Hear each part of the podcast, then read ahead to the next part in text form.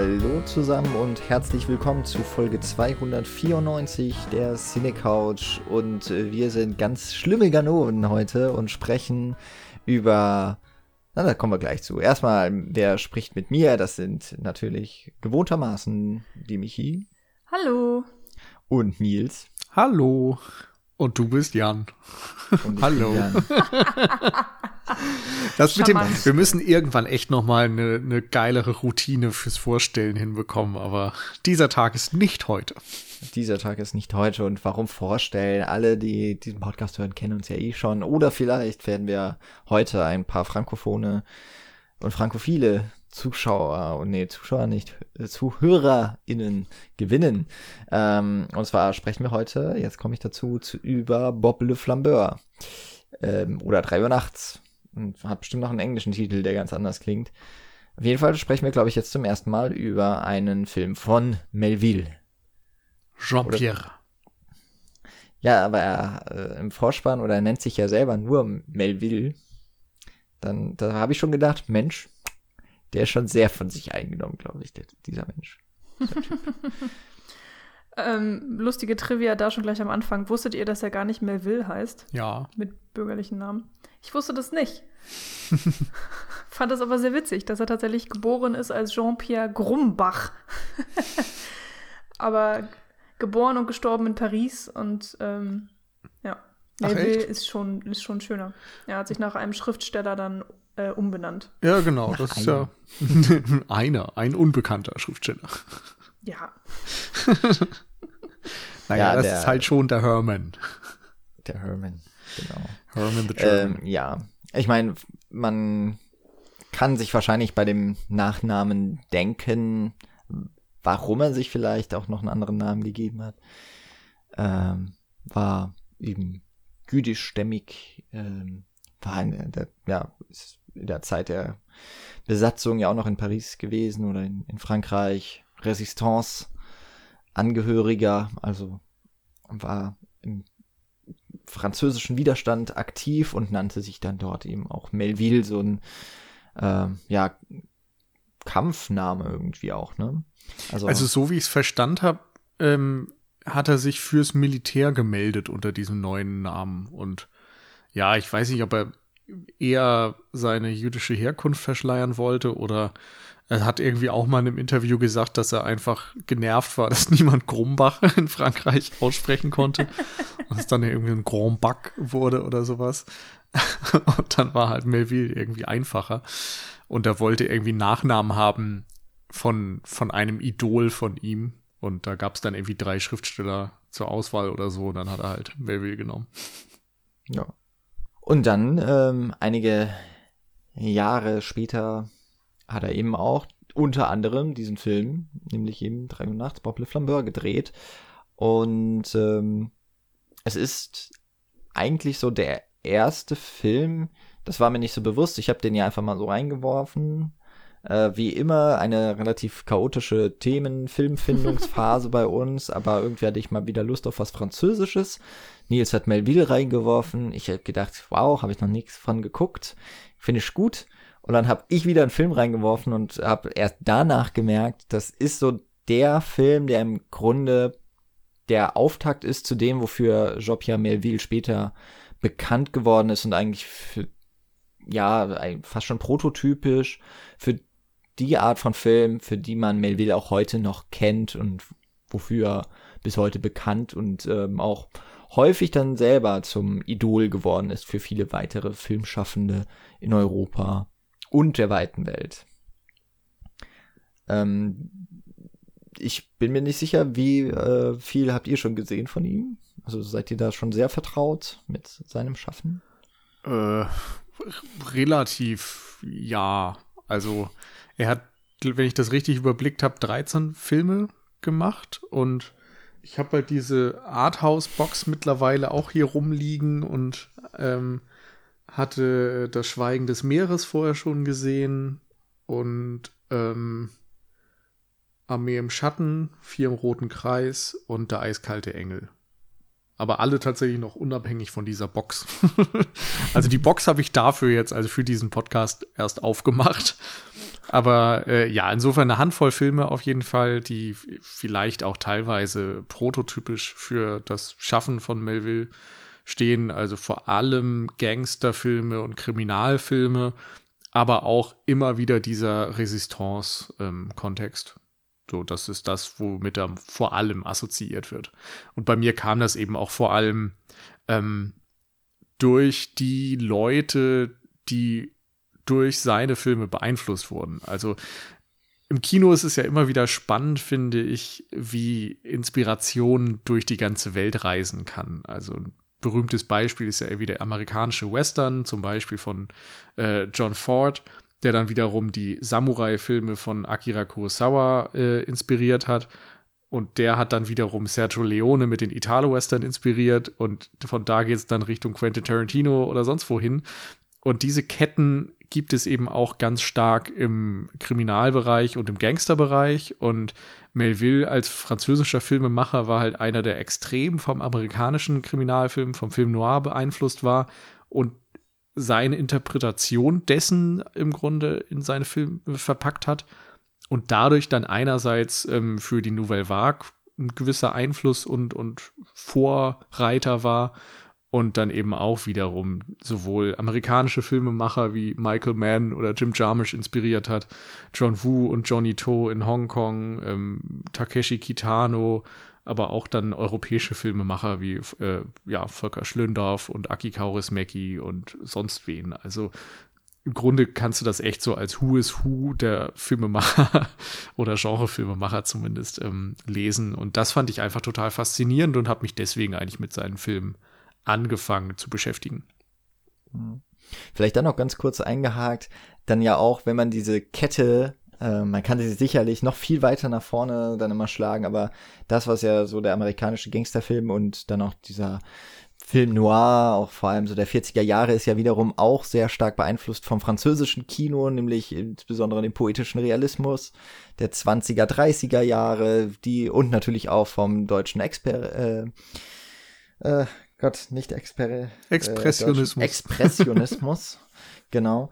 Ähm, also insbesondere dann natürlich in der Ausgestaltung der, der Orte, der Sets. Und ähm, ich, genau, und Melville scheint mir da auch gerade für den Film Noir schon wieder sehr viel auch ähm, losgetreten zu haben oder auch da wieder so eine neue Art der Belebung oder vielleicht auch eine neue Art der, der tatsächlichen Interpretation des Film Noir als Stil nochmal mitgeprägt zu haben. Ähm, und dann eben auch den Gangsterfilm. Also es ist tatsächlich sehr, sehr interessant mal wieder, wie von, wie man so einen Regisseur oder so Filmschaffende als Kern nehmen kann, wie von so einer Mindmap und von dort ausgehend kann man die ganzen Nachkommen äh, quasi verfolgen, aber eben auch die Einflüsse, die sich in ihm gesammelt haben und natürlich nicht nur in ihm, aber sehr exemplarisch auch in seinem Werk. Ja, äh, Michi, hast, bist du irgendwo wieder zwischen uns da ein, einzuordnen beim, beim bisherigen Wissen oder sind wir beide einfach total ähm, naiv und blauäugig herangegangen an diesen Also ich bin auf jeden Fall auch sehr unwissend. Ähm, ich meine schon, ich habe ein paar seiner Filme gesehen. Also der Eiskalte Engel, glaube ich auch, dass wir den zusammen gesehen haben. Ähm, ich weiß auf jeden Fall, dass, dass seine Filme sind bei mir nie hängen geblieben. Ähm, Gerade der nicht. also im Positiven und so. Ich konnte ihm einfach nicht viel äh, abverlangen ähm, bisher.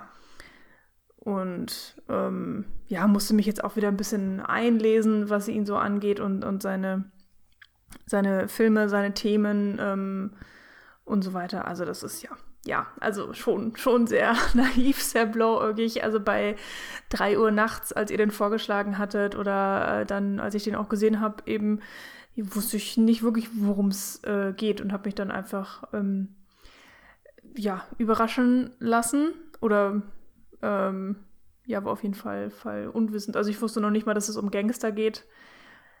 Und ähm, habe mich auf jeden Fall gefreut, nach sehr, sehr langer Zeit mal wieder einen Film in 4 zu 3 und Schwarz-Weiß zu sehen. Also ich weiß nicht, ich kann nicht genau jetzt gerade sagen, wie lange das bei mir her ist. Ähm, so ein Schwarz-Weißer ist dann vielleicht manchmal schon noch dabei oder so. Aber ja, das, das war irgendwie auch mal wieder nett. So ein bisschen Reise in die Vergangenheit. Französisches Kino hatten wir auch lange nicht. Also fand ich auf jeden Fall ein schöner Vorschlag. Mal wieder was ganz, ganz anderes. das, ist, das ist schon mal sehr gut. Ja, um die Abwechslung soll es ja auch immer mal wieder gehen. Ja, also es gibt viele Herangehensweisen, glaube ich, wie man jetzt an Bob Le Flambeur herangehen kann. Äh, vielleicht machen wir es erstmal, dass wir kurz den Inhalt abhandeln. Ich bin mir tatsächlich auch gar nicht so sicher, wie bekannt jetzt insbesondere dieser Film so im weiteren Kreis ist, auch jetzt so bei unseren ZuhörerInnen. Ähm, weil irgendwie hatte ich das Gefühl, also ich habe mir die Filme von ihm also die Filmliste angeschaut. 13 Filme ist äh, auch ein überschaubares Werk, ist eigentlich mal, lädt sehr gut dazu ein, sich mehr noch anzuschauen. Ähm, Habe ich tatsächlich auch, kann ich ja schon vorwegnehmen, Lust drauf bekommen. Ähm, aber irgendwie kam mir dieser, der Name 3 Uhr Nacht so bekannt vor und ich bin mir nicht sicher, woher das kam. Also vielleicht ist es auch so unterbewusst oder es wurde immer mal wieder erwähnt. Ähm, insofern ist es hier vielleicht auch mal tatsächlich ganz sinnvoll, eine äh, Inhaltszusammenfassung zu machen im Vergleich zu so Filmen wie, was hatten wir denn zuletzt alles mal? Äh, Alien 3 oder Fight Club, das sind so Sachen, die kennt ja sowieso jeder. ähm, oder geht man zumindest mal von aus. Ähm, ich kann mich auch gern mal dran versuchen, außer ihr habt euch das schon was parat gelegt. Okay, dann dürft ihr mich auf jeden Fall gleich berichtigen, sollte ich mich äh, hier verzetteln. Also auf jeden Fall befinden wir uns in Paris, äh, genauer im äh, Viertel Montmartre in der Nachkriegszeit. Ich nehme an, noch ungefähr in den 50er Jahren. Äh, der Film wurde 1956 äh, veröffentlicht, also wahrscheinlich auch Mitte der 50er Jahre spielt dieser Film. Eben in diesem Viertel, das ja vor allem bekannt, berühmt und berüchtigt ist für seine Bars, für das lebendige Leben, aber eben auch für die Gangster, die sich dort äh, tummeln. Und ein ehemaliger Ganove ist auch der titelgebende, zumindest im Französischen, äh, Bob, Robert Montagne, äh, gespielt von Roger Duchesne. Ähm, der ist ein Glücksspieler und treibt sich ähm, insbesondere immer nachts herum in den verschiedenen Etablissements dort und ähm, hat eine Vergangenheit eben als Gangster, hat auch mal längere Zeit gesessen, hat Banken ausgeraubt, hat aber jetzt schon einige Jahre davon abgeschworen und sich eben dem Glücksspiel zugewandt, ähm, meist tatsächlich auch mit einem recht glücklichen Händchen, ähm, aber hier im Laufe des Films wird ihn das Glück auch verlassen. Ähm, dann gibt es noch ein paar andere ähm, Nebenfiguren. In, an erster Stelle würde ich mal Paulo nennen. Das ist äh, im Grunde so ein junger Nachahmer von Bob, ähm, der auch immer abends in den Cafés, Bars und so weiter äh, abhängt und sich noch so ein bisschen sucht im Leben. Ist wahrscheinlich gerade so Anfang 20. Hat unter anderem auch mit dem Zuhälter Mark zu tun, von dem aber Bob ihm äh, dringend rät, sich fernzuhalten. Denn von Zuhältern da, da hört es dann auf, auf jeden Fall für Bob, äh, wohingegen er mit anderen Gaunern und Ganoven durchaus sympathisieren kann. Ähm, aber Mark wird tatsächlich noch sehr relevant für diese Geschichte. Der wird nämlich von äh, dem Kommissar Ledru, äh, der befreundet ist auch mit Bob, ähm, festgenommen, ähm, allerdings nicht festgesetzt, sondern quasi als Spitzel genutzt, um sollte Mark etwas hören von einem größeren Coup, der ablaufen soll, dass er ihm dann darüber informiert und dafür wird er eben auf freiem Fuß gelassen. Und tatsächlich kommt es dann im Laufe des Films dazu, dass ein großer Coup nochmal, und zwar der letzte große Coup von Bob geplant werden soll, ein großes Casino, ähm, das an besonderen Nächten durchaus einen gefüllten Tresor hat, soll hochgenommen werden. Das ist dann im Grunde so die zweite Hälfte dieses Films, äh, wo es dann darum geht, diesen Coup zu planen. Ähm, parallel eigentlich dazu kommt noch An ins Spiel. Das ist äh, gespielt von Isabelle Correa. Eine junge Frau, die sich eben auch des Nächtens umtreibt in Montmartre von Bob ähm, ja, also Bob wird auf sie aufmerksam und nimmt sie so ein bisschen auf. Äh, gleichzeitig macht sich Paulo kräftig an sie ran, aber sie sucht so auch ihren eigenen Weg in dieser, in dieser Welt im Zwielicht.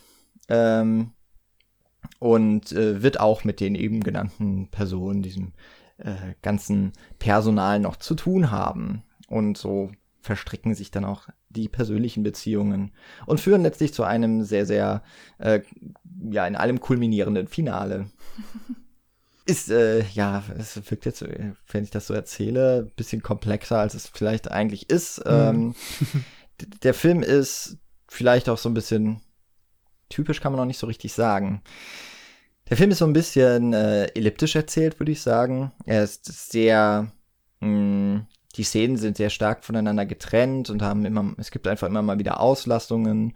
Ähm, hat sicherlich auch ein bisschen was mit der Filmproduktion zu tun, die ja auch über viele, viele Wochen lief, weil sich ähm, Melville auch nie so einer, dem, dem großen Filmbusiness so verschrieben hat, sondern eigentlich wirklich ein Independent war, aber entsprechend auch relativ wenig Geld zur Verfügung hatte. Und das heißt gedreht wurde, wann es ging, wann die Schauspieler konnten, ähm, wann er und sein Team konnte und wahrscheinlich auch, wenn gerade wieder Filmmaterial zur Verfügung stand. Ähm, und möglicherweise kam dann auch so ein bisschen daraus, dass ab und an mal eben sehr harte Schnitte kommen, ab und an der die eine Szene einfach vorbei ist, wo man gedacht hätte, mhm. okay, es könnte noch so ein bisschen weitergehen eigentlich. Äh, Dialoge sind dann sehr verkürzt, aber dadurch wird es irgendwie auch sehr verdichtet und relativ schnell erzählt, auch für die Zeit. Ähm, wie, wie habt ihr das denn so wahrgenommen? Die, erstmal vielleicht die Dramaturgie von Bob Le Flambeur. Ja, ich finde, du hast ja eigentlich schon, äh, also inhaltlich eigentlich alles sehr, sehr gut zusammengefasst und als auch die Punkte, die du angesprochen hast, ähm, ja, sind auf jeden Fall schon äh, wichtig. Also, ähm, ich meine, der Film ist alt. Der ist selbst, selbst aus Filmhistoriker-Sicht ist das, ist das kein junger Film mehr aus den 50ern so. Ähm, aber ich finde, der fühlt sich an vielen Stellen gar nicht so alt an, weil er eben für die Zeit damals relativ unkonventionell schon vorgeht. Also in manchen Sachen natürlich nicht unbedingt in allen. Ähm, und gerade auch, wenn man nochmal über die Kamera spricht, ähm, schon auch immer versucht, ein bisschen zu experimentieren, ein bisschen freier mit der Kamera umzugehen. Dadurch entstehen halt teilweise sehr interessante Einstellungen. Gleichzeitig wird eben auch schon immer wieder vermehrt versucht, mit der Kamera zu erzählen. Ähm, also die Kamera einfach ein bisschen mehr einzubinden in das Geschehen. Und ähm, ich habe das Gefühl, so vielleicht spielt da einfach ein bisschen auch der Pariser in Melville mit rein dass er ähm, die Stadt auch als Protagonisten so mit reinnimmt und auch das bildlich sehr erzählt. Also sei es gleich am Anfang, wenn wir die Stadt vorgestellt bekommen, mit diesem schrecklichen, schrecklichen Narrator oder Erzähler, den ich. Es ist selbst, oder? ist er das? Ich weiß es nicht. Also ich, ich, also ich hab's, ich hab's nicht verstanden, was dieser Erzähler in dieser Geschichte soll. Der ist einfach so dermaßen unnötig. Er kommt fünfmal. Jedes Mal, wenn er kommt, habe ich vergessen, dass er existierte. Wundere mich, wer redet? wer ist das? Und dann fällt mir ein, ach ja, stimmt, wir haben ja einen Erzähler äh, der dann gerade mal so zwei super sinnlos inhaltliche Sätze sagt, wo er dann einfach nur zusammenfasst, was gerade vorher passiert ist. Also wie diesen Erzähler, wie man den einordnet in diese Zeitepoche oder in, in als Stil, äh, keine Ahnung. Also ich, das, äh, das ist mir zu hoch. Da bin ich auch zu wenig ähm, im Bilde, wie, wie damals Filme mit Erzählern gearbeitet haben. Ob es welche gab, ob es Standard war, ob es ungewöhnlich ist, ob hier jetzt Melville experimentiert hat. Ähm, ob da seine Liebe zum Buch durchkommt, äh, weiß ich nicht. Vielleicht eine Mischung aus allem. Aber genau, ähm, der Film fängt ja an mit Paris, mit dem Nachtleben, beziehungsweise eigentlich dem Morgengrauen, das uns erzählt wird, dass es schon so früh morgens ist, dass die Lichter, die sonst nachts erhellen, ähm, ausgehen. Und die ersten sogar schon zur Arbeit. Bis auf Ann, die wir dann lustigerweise schon ja sehr, sehr früh kennenlernen die ähm, ja die Nacht durchfeiert und noch kein Bestreben hat, nach Hause zu gehen. Mhm. Und ähm, das wird ja sehr, sehr schön eingefangen. Ich würde gerne auch noch mal was dazu sagen, bevor ja. du jetzt direkt äh, einsteigst. Und zwar ähm, stimme ich euch grundsätzlich zu bei, bei den Punkten, die ihr genannt habt. Ähm, was für mich noch wichtig ist, ist, dass äh, du Jan ja gesagt hast, dass der Film irgendwie komplexer wirkt, wenn man, wenn man ihn so zusammenfasst. Und das stimmt auch. Ähm, vor allem aber finde ich, dass der Plot im Film eigentlich gar nicht so viel Gewicht hat, wie man denken würde, sondern es geht irgendwie viel mehr um die Figuren aus meiner Sicht, insbesondere halt um die Hauptfigur und es ist eher ein, ein Porträt dieses Gangsters als ein plot-driven Film, finde ich. Also so, so fühlt er sich für mich an und gerade dieser Film Noir-typische Fatalismus wird bei Melville halt gerne auf die Spitze gebracht. Also, dass du irgendwie das Gefühl hast, es geht so um Schicksalhaftigkeit. Es sind immer Figuren, die irgendwie auf dem absteigenden Ast äh, sind, für die es eigentlich keine Zukunft gibt, die auch irgendwie ja so ein Stück weit sich anfühlen wie, wie Menschen, die kein Teil der Gesellschaft sind, die irgendwie so ein bisschen außerhalb stehen, einen anderen ja, Lebensweg. Einsam auf jeden Fall auch. Einsamkeit, genau, aber auch so eine, ja, fast stille Rebellion. Ich weiß nicht, also das sind ja jetzt keine aktiven Terroristen oder Leute, die sich gegen das System stellen in dem Sinne, aber ähm, als Gangster natürlich irgendwie schon und, und Bob ist ja hier auch eine Hauptfigur, die keiner geregelten Arbeit nachgeht und ähm, irgendwie sich immer so ein bisschen außerhalb der Norm vielleicht aufhält. Und das, finde ich, ist ein ganz wesentlicher Aspekt dieses Films. Und ähm, zu Paris natürlich noch wichtig zu sagen, wir sind halt echt Mitte der 50er gerade. Und erst mit der Nouvelle Vague geht das eigentlich so richtig los, dass man auch in Frankreich versucht, wieder raus auf die Straßen zu gehen und Geschichten der äh, vermeintlich echten Menschen zu erzählen und eben nicht ähm, vor Kulissen und so weiter zu drehen.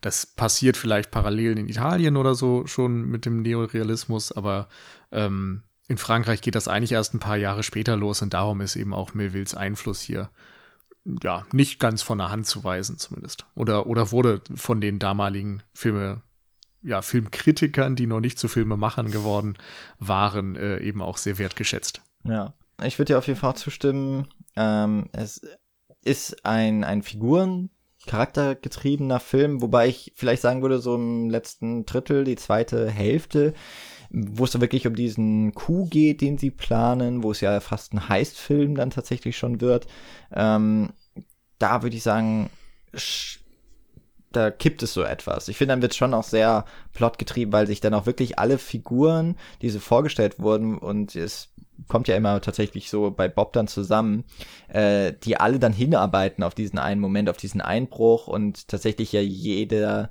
äh, Handlungsstrang tatsächlich darauf hinausläuft. Da finde ich, da wird es schon, äh, dadurch wird es auch sehr spannend.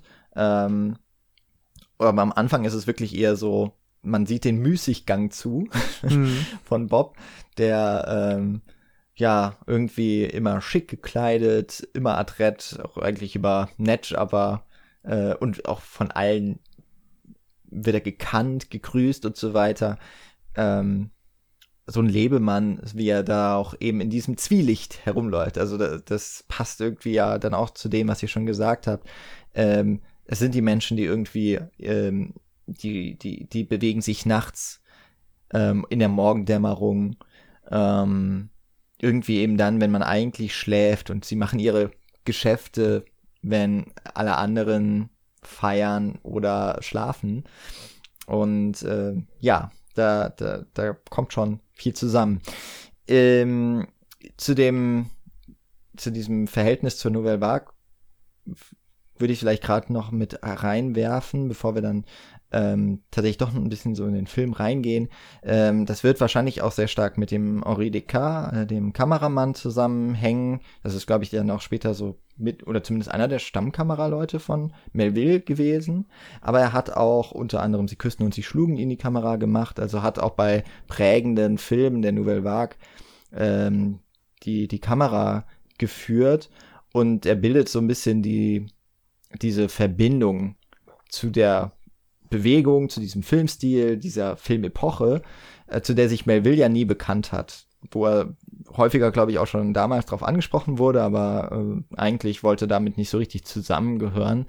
Ähm, aber tatsächlich, es sind schon viele Dinge drin, einfach, dass man da auf diesem äh, Picard heißt, glaube ich, dieser Kreisel oder so ähnlich, oder P Pigalle, keine Ahnung, da wo es auf jeden Fall da Montmartre äh, spielt, das, äh, da sind sie halt wirklich auf die Straße gegangen und ähm, ich bin mir gerade nicht sicher, ob das in dem Bonusmaterial auf der Blu-ray drauf war oder jetzt in einem der Texte, dass der äh, Roger Duchesne ja tatsächlich auch da in Montmartre ähm, gelebt hat und er äh, hatte sich auch mit Ganoven auseinandergesetzt und hatte hohe Schulden.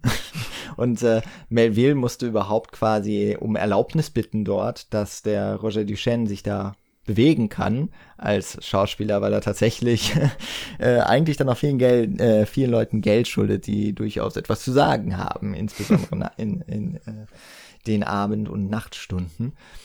Also das, das steckt irgendwie auch so vielleicht ein bisschen, na, wobei ungewollt kann das eigentlich nicht sein. Ich glaube, Melville hat sich den Schauspieler schon sehr genau ausgesucht. Ähm, aber da, da steckt schon auch viel irgendwie authentisches, realistisches mit drin. Spielen ja tatsächlich auch ein paar Ganoven dieser Zeit und aus diesem Viertel mit in so Nebenrollen oder in eher so Statistenrollen. Ähm, und, und das macht, glaube ich, schon so ein bisschen was aus, ohne dass das jetzt so aufgezwungen wirkt, aber alleine eben diese, äh, oder man merkt es einfach manchmal sehr stark, wie, wie es diesen äh, Unterschied gibt zwischen diesen echten Szenen, den echten Straßen, ähm, die ja dann auch eine, eine gewisse Form von Zeitdokument sind. Ähm, und äh, dann eben doch auch Studioaufnahmen, die es durchaus gab. Äh, diese furchtbare Rückprojektion in dem Auto zum Beispiel, äh, wo man dann schon auch ein bisschen merkt, wo, wo das Geld vielleicht äh, nicht da war.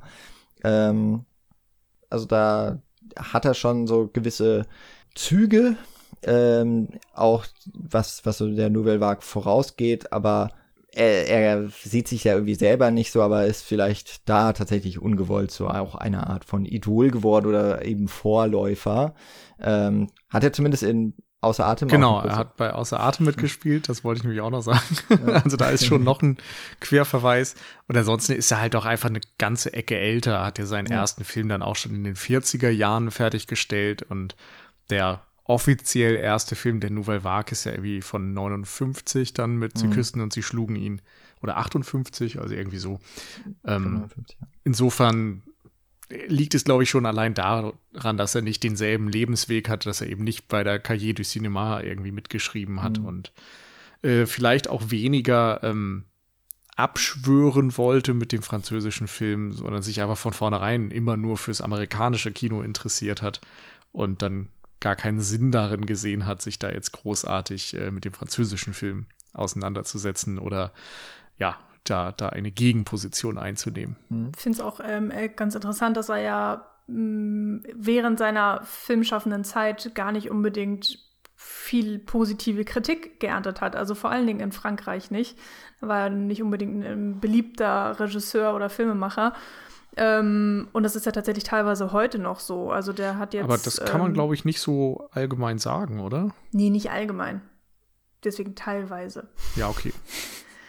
Also es hat auf jeden Fall sehr lange gedauert, bis seine Filme sozusagen ja entdeckt wurden oder auch einfach noch mal anders äh, kritisch beleuchtet wurden und ähm, ja, aber auch das glaube ich stimmt nicht. Also er hat schon bei gewissen Kritikern enormen Erfolg gehabt und also besonders eben diese Nouvelle Vague hat auch unter anderem äh, Bob Le Flambeur oder 3 Uhr nachts ähm, durchaus gelobt und eben diese Bezüge zum amerikanischen Film und so weiter auch wahrgenommen. Aber es war vielleicht jetzt eine Zeit lang dann nicht so massenwirksam. Aber ich habe jetzt auch vorhin im Booklet nochmal gelesen, dass einige seiner Filme irgendwie zwei Millionen Kinozuschauer in Frankreich hatten und so, was wahrscheinlich jetzt auch kein ganz schlechter Wert ist. Hm. Also ich glaube auch, dass er jetzt nie zur absoluten Speerspitze des kommerziellen Films oder auch des künstlerisch wertgeschätzten Films ähm, äh, gehörte. Das hat, da hat ihm die Nouvelle Vague sicherlich dann auch irgendwie den Rang abgelaufen in der öffentlichen Wahrnehmung.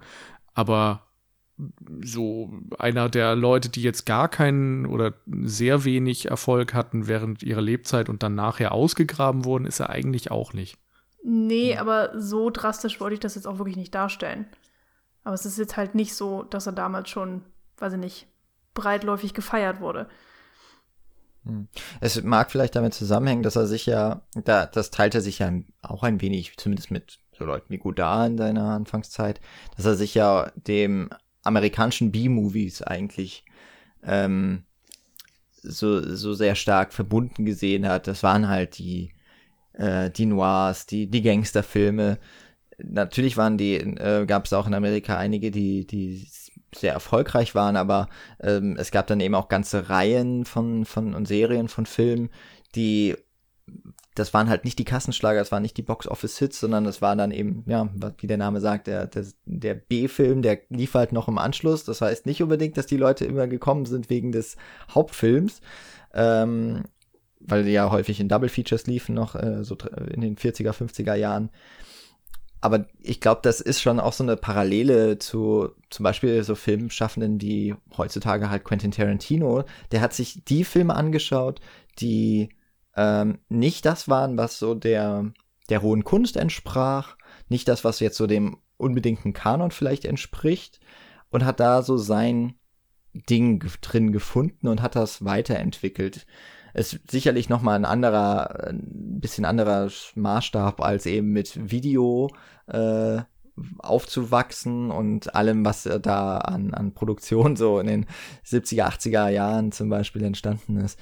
Dieses breite CD gab es damals noch nicht, aber so in, in diese Richtung ging das, glaube ich, ein bisschen. Und dass er dann sich eben auch gerade mit so Filmen wie jetzt Bob Le Flambeur oder dann eben auch den späteren Gangsterfilmen so sehr stark einem Genre zugewiesen hat, wohingegen man, also was man ja jetzt eher so als das Mainstreamige eigentlich sehen würde aus heutiger Sicht, ne? Also er hat auf jeden Fall so aus der filmanalytischen wissenschaftlichen Sicht, glaube ich, noch relativ wenig Beachtung, wenn man es jetzt mal so daneben sieht mit einem Truffaut, einem äh, Godard, auch einem Alain René, der ja auch nicht wirklich zur Nouvelle Vague gehört. Und ich glaube, da, das wird jetzt erst tatsächlich so ein bisschen mehr. Sein Werk wird, glaube ich, in dieser Form ein bisschen mehr jetzt erst entdeckt. Gerade in Deutschland gibt es gar nicht so viel über ihn. Also auch wenig Monografien, wo man jetzt so denken würde, irgendwie kennt man doch diesen Namen und warum ähm, ist er noch nicht so richtig erforscht. Das stimmt. Ähm, und das gibt's, glaube ich, im, im Englischen, im Englischsprachigen, wahrscheinlich gerade auch amerikanisch ähm, und auch dem französischen Raum schon deutlich mehr. Ja, ich frage mich ein bisschen, ob das vielleicht eine deutsche Lücke ist, weil ich zumindest weiß, dass einige seiner Filme auch ähm, teilweise deutlich später erst ähm, in Deutschland veröffentlicht wurden. Also teilweise waren es so zwei Jahre, teilweise waren es, glaube ich, acht Jahre oder so später. Und das ist natürlich dann auch nochmal eine extrem lange Zeit einfach. Und äh, führt dann vielleicht dazu, dass Leute eher so ein bisschen unter ferner Liefen laufen. Ähm, aber ich frage mich halt, wie es im Ausland war, weil, wie gesagt, da extrem viele filmschaffende Inspirationen bei ihm gefunden haben. Und das spricht ja zumindest dafür, dass es in irgendeiner Form zugänglich gemacht wurde und vielleicht, ja, jemand drauf gestoßen wurde. Insofern, mhm. ja, keine Ahnung, ob das vielleicht so ein deutsches Ding ist, dass man den nicht so wahrgenommen hat und dass vielleicht im Ausland Leute ja mehr von Melville mitbekommen haben, aber das äh, kann ich nicht belegen. Ja, wäre jetzt Spekulation. Genau. Kommen wir ein bisschen zum Film, weil Michi hatte schon angefangen mit der Anfangsszene. Du hattest auch schon gleich mal den, äh, den Erzähler so ein wenig kritisiert. Mhm. Ähm, also äh, ist jetzt natürlich auch zeitlich gesehen nicht ganz korrekt, aber mich erinnert das so ein bisschen auch an Godard. ähm, der hat das auch nicht in allen seinen Filmen gemacht. Aber gerade in denen, wo zum Beispiel, äh, hat ja auch einige Filme, in denen Paris eine sehr wichtige Rolle spielt. Ähm, und dann ist es auch Godard selbst, der zum Zuschauer spricht, äh, über die Bilder. Natürlich hat er später dann auch noch Woody Allen zum Beispiel gemacht. Ich habe schon das Gefühl, dass das so etwas ist, was äh, zumindest nach Melville Regisseure, vielleicht auch Regisseurinnen gemacht haben, die insbesondere diese Stadtporträts machen dass sie da auch nochmal den Aus zum Ausdruck bringen wollen. Und es ist ja ein sehr schwelgerisches, es ist ein schwärmerisches, ähm, zumindest am Anfang, ähm, eine Betrachtungsweise auf diese Stadt. Und es ist noch gleichzeitig auch mit einem gewissen Witz versehen. Ich habe es jetzt leider nicht mehr so ganz auf dem, Schirm quasi, um das zu sagen. Erst recht nicht auf, im Französischen. Ähm, aber äh, wenn Anne das erste Mal auftritt, läuft ja an ihr eine Frau vorbei, die offensichtlich in Eile ist. Und dann wird gesagt, einige sind etwas spät und andere sind sehr früh. Punkt, Punkt, Punkt, reif. Wird's, glaube ich, übersetzt im, im deutschen Untertitel. Und das ist dann Anne, die äh, wahrscheinlich von einer durchzechten Partynacht kommt. Ähm, und halt auch noch sehr super jung ist, ne? Wo man ehrlich gesagt nicht mal ganz weiß, ob sie schon volljährig ist oder einfach nur ausgerissen ist von zu Hause. Ähm, ja, also da, da habe ich eigentlich noch gedacht, ach, das ist echt cool mit dem Erzähler. Er nimmt sich dann ja sehr lange zurück und später werden es dann nur noch so sehr einzelne ähm, Schnipsel, die ja irgendwie wie, auch wie so eine literarischem, also so einem äh, allwissenden Erzähler dann ja äh, entnommen sind. Und hat mich zumindest nicht gestört. Aber es, es fehlte so ein bisschen mir dieses sprachliche Spiel, wie jetzt am Anfang. Da hätte ich, so hatte ich so ein bisschen eigentlich gehofft, dass das immer mal wieder vielleicht noch reingeworfen wird. Also ich muss auch sagen, mir hat es nicht so gefallen. Also ich hatte das Gefühl, dass es so ein bisschen äh, doppelt gemobbelt war. Also Melville ist ja eigentlich jemand, der es gut schafft, mit der Kamera Dinge auszudrücken und mir ging es da eher wie Michi, dass ich das Gefühl hatte, eigentlich spricht er nur Dinge für mich nochmal aus, die ich schon sehe. So wie Paris aussieht und dass da gerade irgendwie die Stadt aufwacht und so weiter. Aber und Himmel und Hölle. Ja, ja, genau. Das war dann natürlich so besonders drüber und naja. Aber dadurch, dass es dann so wenig vorkommt, hat mir das jetzt den Film absolut nicht verleidet. Nee, das stimmt. Das äh, will ich auch überhaupt nicht ausdrücken, aber ähm, ja, es war mir einfach so, so merkwürdig aufgefallen. Und ich habe mich dann halt einfach so ein bisschen drüber gewundert. so, was, was soll das? Weil in vielen Fällen, gerade im ja, nach dem Anfang, hätte man ihn äh, ganz, ganz leicht weglassen können und es wäre niemandem aufgefallen. Ähm, am Anfang finde ich schon eher, dass er da irgendwie auch hingehört, beziehungsweise dass ich, dass ich da irgendwie auch ja, einen großen Mehrwert ähm, hatte, ähm, auch wenn es vielleicht ein bisschen sehr on the nose ist. Aber ja, wie gesagt, äh, weiß nicht hundertprozentig, was die Intention des Erzählers da ist oder was, weshalb Melville das irgendwie so wichtig war. Aber das ist ja natürlich schon eine sehr große, bewusste Entscheidung, diese Erzählstimme dann eben einzufangen. Ähm, kann mir auch gut vorstellen, dass das vielleicht so ein bisschen daher rührt. Ja, diese Paris-Liebe, dass, dass er dann irgendwie Paris auch äh, vorstellen möchte, sozusagen, und den Zuschauer in eine ganz bestimmte Stimmung holt. Weil das passt ja auf jeden Fall. Also, das, das hat für mich schon gerade in der Anfangsszene, ähm, ja, hat er mich da gefesselt. Mhm. Es ist auch da, dann kann man es vielleicht auch mit dem Erzähler sein lassen. Es ist da auch nicht so ganz klar, finde ich, ob da jetzt wirklich der Erzähler oder der Autor spricht. Ähm, und das, das wäre es ja quasi genauso. Ist es jetzt äh, Melville, der tatsächlich sagt, dass er diesen Ort, also klar, wir, wir sagen auch andauernd Paris, aber es ist ja schon wirklich sehr, sehr stark eigentlich auf diese, äh, auf Montmartre ähm, in dem Fall jetzt zugeschnitten. Wir sehen schon noch andere Orte, aber da spielt ja auch der Hauptteil.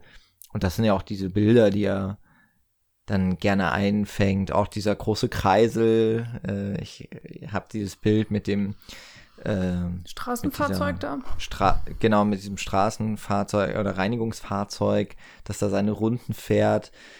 Ähm, auch so, was ja auch so aus der Entfernung gezeigt wird. Das, das ist irgendwie schon so hängen geblieben. Und ähm, ist ja eigentlich etwas, was nichts mit einer Handlung oder sowas zu tun hat, sondern das ist einfach Kolorit. Das ist, äh, er zeigt die Ecken, die er kennt, hat man so das Gefühl. Mhm. Ähm, und so ein bisschen spricht er am Anfang auch, aber, aber stimmt schon, das, das lässt halt auf jeden Fall später nach und dann wird es immer nur noch so eingesprenkelt und ist vielleicht so ein bisschen, oh, er hatte mal diese Idee mit dem Erzähler, aber so richtig was zu erzählen hat er eigentlich nicht. Und äh, aber er, er kommt dann halt rein, weil gehört halt, steht halt im Drehbuch. Ich weiß es nicht. Ich finde, es steht halt auch zu einem interessanten Kontrast zu den Szenen und Momenten, wo man gar nichts hört. Also wo es keinen Dialog gibt, ähm, wo man einfach nur mit dem Blick oder mit der Kamera den Figuren folgt und zuschaut, was passiert. Also mh, mm, jetzt gerade so spontan gibt es ja diese eine Szene, wenn Bob in sein ähm, in seine Wohnung kommt das erste Mal. Äh, es ist irgendwie 5 Uhr morgens oder sowas in der Art. Er hat die ganze Nacht durchgezecht, hat anscheinend einiges an Geld verloren und ähm, ja, kommt heim und äh, hinterlässt seiner Putzfrau, oder ich glaube, es ist die Hausdame. Die Haushälterin. Haushälterin, was auch immer. Auf jeden Fall die Frau, die auch unten ganz am Eingang wohnt. Hm. Auch so ein Ding, was ich vorher nicht kannte. Hm einen Zettel hinterlässt, also bitte lassen Sie mich doch schlafen. Und ähm, es war spät bei mir und dann legt er sich sozusagen ins Bett. Und da, da gibt es äh, viele, viele Einstellungen und, und diese ganze Wohnung wird gezeigt, ohne dass irgendwie ein Wort fällt. Ich kann nicht genau sagen, wie lange das jetzt war. Gefühlt jetzt aus meiner Erinnerung würde ich sagen, das waren schon dann so zwei, drei Minuten, wenn nicht sogar eventuell noch ein bisschen länger. Ähm, ja, wo wir dann einfach nur Bob folgen und wo man ja dann auch vielleicht easy so einen schnulzigen Erzähler drüber hätte laufen können oder nochmal ein, zwei Kommentare, so wie spät es bei ihm geworden ist oder wie viel Geld er verloren hat. Aber ähm, hier sind wir ganz, ganz ruhig und ähm, die Kamera ist auch ganz bewusst positioniert, äh, beziehungsweise folgt der Figur, damit man ganz bewusst die Umgebung auch wahrnehmen kann oder eben auch Bobs ähm, Bewegung im Raum und ähm, die Wohnung erzählt dann ja auch wieder über ihn, wer er eigentlich ist. Ähm, insgesamt eine sehr faszinierende Szene. Aber ja, also das, ähm, das haben wir immer wieder mal im Film, dass es eben diese sehr, sehr ruhigen Szenen gibt, ähm, in denen man einfach nur beobachtet, äh, sozusagen mal von weiter weg, mal von ganz nah dran. Hier würde ich sagen, es ist eher ein Fall, wo man sehr nah dran ist. Und ähm, die Szenen fand ich dann auf jeden Fall äh, um ein Vielfaches spannender und irgendwie auch für mich persönlich fesselnder. Hm. Ich mag das generell immer sehr, dass Figuren oder Szenerien bei Melville oft ohne Worte auskommen oder nur mit den nötigsten. Also er erzählt halt sehr gerne irgendwie schweigsam und schafft es ja auch irgendwie dadurch, ähm, sich den Figuren zu nähern. Aber tatsächlich, ich glaube, so ja. bei, war das auch bei der Eiskalte Engel, da, da fand ich das tierisch langweilig. Mhm. Also da, da, da war es für mich persönlich zu viel. Also nicht immer, aber manchmal, also ich weiß nicht, also in diesen Film bin ich einfach nie reingekommen. Also da hatte ich auch noch mal andere Schwierigkeiten, aber ähm, hier hm, war es ein bisschen durchmischter. Das war damals, glaube ich, auch bei uns beiden der erste Melville. Und ich weiß noch, dass ich beim ersten Mal damals auch echt meine Probleme hatte. Und ich weiß nicht, ob ich den dann direkt irgendwann noch mal gesehen habe oder zwischendurch andere Filme von ihm gesehen hatte.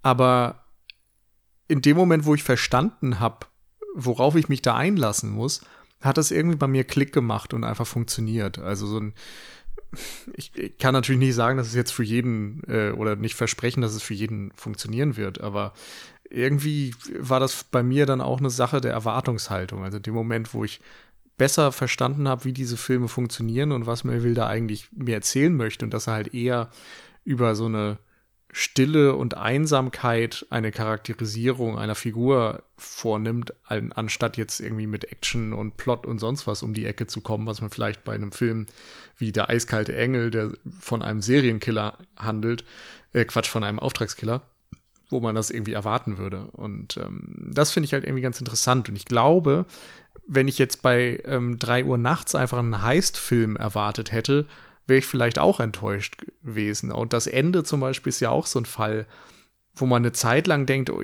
da steuert alles darauf hin, dass jeder so seinen Plan hat, so jeder hat seine Aufgabe, die überlegen genau, was sie vorhaben. Und dann steht das einfach überhaupt nicht mehr im Fokus für das tatsächliche Finale. Und da hängt das, glaube ich, oft mit einer Erwartungshaltung ähm, zusammen oder einem Verständnis davon, was Melville eigentlich interessiert in seinen Filmen. Hm.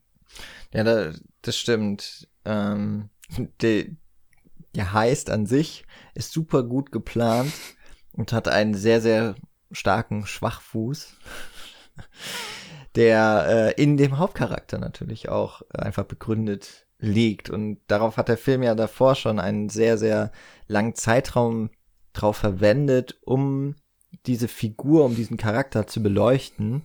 Und ich muss sagen, ich habe mich ein bisschen schwer getan am Anfang mit Bob. Ähm, aber mir, also mir war erst nicht klar, also okay, Bob Le Flambeur heißt ja Bob der Spieler, Bob der Glücksspieler, wie auch immer man es übersetzen möchte. Also man kann eigentlich schon davon äh, ausgehen, ja, es geht auch irgendwie um Glücksspiel und vielleicht auch um Spielsucht. Aber es war mir trotzdem erstmal nicht so ganz klar, also von Beginn an. Und ich habe mich immer ein bisschen gewundert, weil er klar, er ist, wir sehen ihn dann dauernd dann bei eben so den Kreisen und ich weiß ehrlich gesagt gar nicht, ob er am Anfang gewinnt oder verliert, ist ja letztlich auch erstmal egal, aber dass er dann ja wieder von einem anderen Ort spricht, den ich auch so nicht kenne, später lernt man diese, die, die Namen dieser Etablissements schon irgendwie kennen, weil sie immer wieder ähm, auftreten, aber dass er dann ja eigentlich immer wieder sagt, er geht jetzt schlafen und dann äh, landet er aber doch wieder beim nächsten Glücksspiel ähm, und er kann einfach nicht ohne. Also die, diese Sucht, äh, wie die aufgebaut wird, das hat dann bei mir, glaube ich, so richtig dann Klick gemacht mit dem wieder wach werden. äh, wo ihm ja eigentlich der Kaffee schon parat gestellt wird und er dann aber zur Weinflasche greift. Und das fand ich eine richtig, richtig coole Szene. Weil sie auch aus einem relativ ungewöhnlichen Winkel, ähm, in dieser sehr, sehr kleinen Küche, aus einem, aus einer Obersicht ähm, auf ihn und äh, man, er bewegt sich von der Weinflasche zum, zum Herd.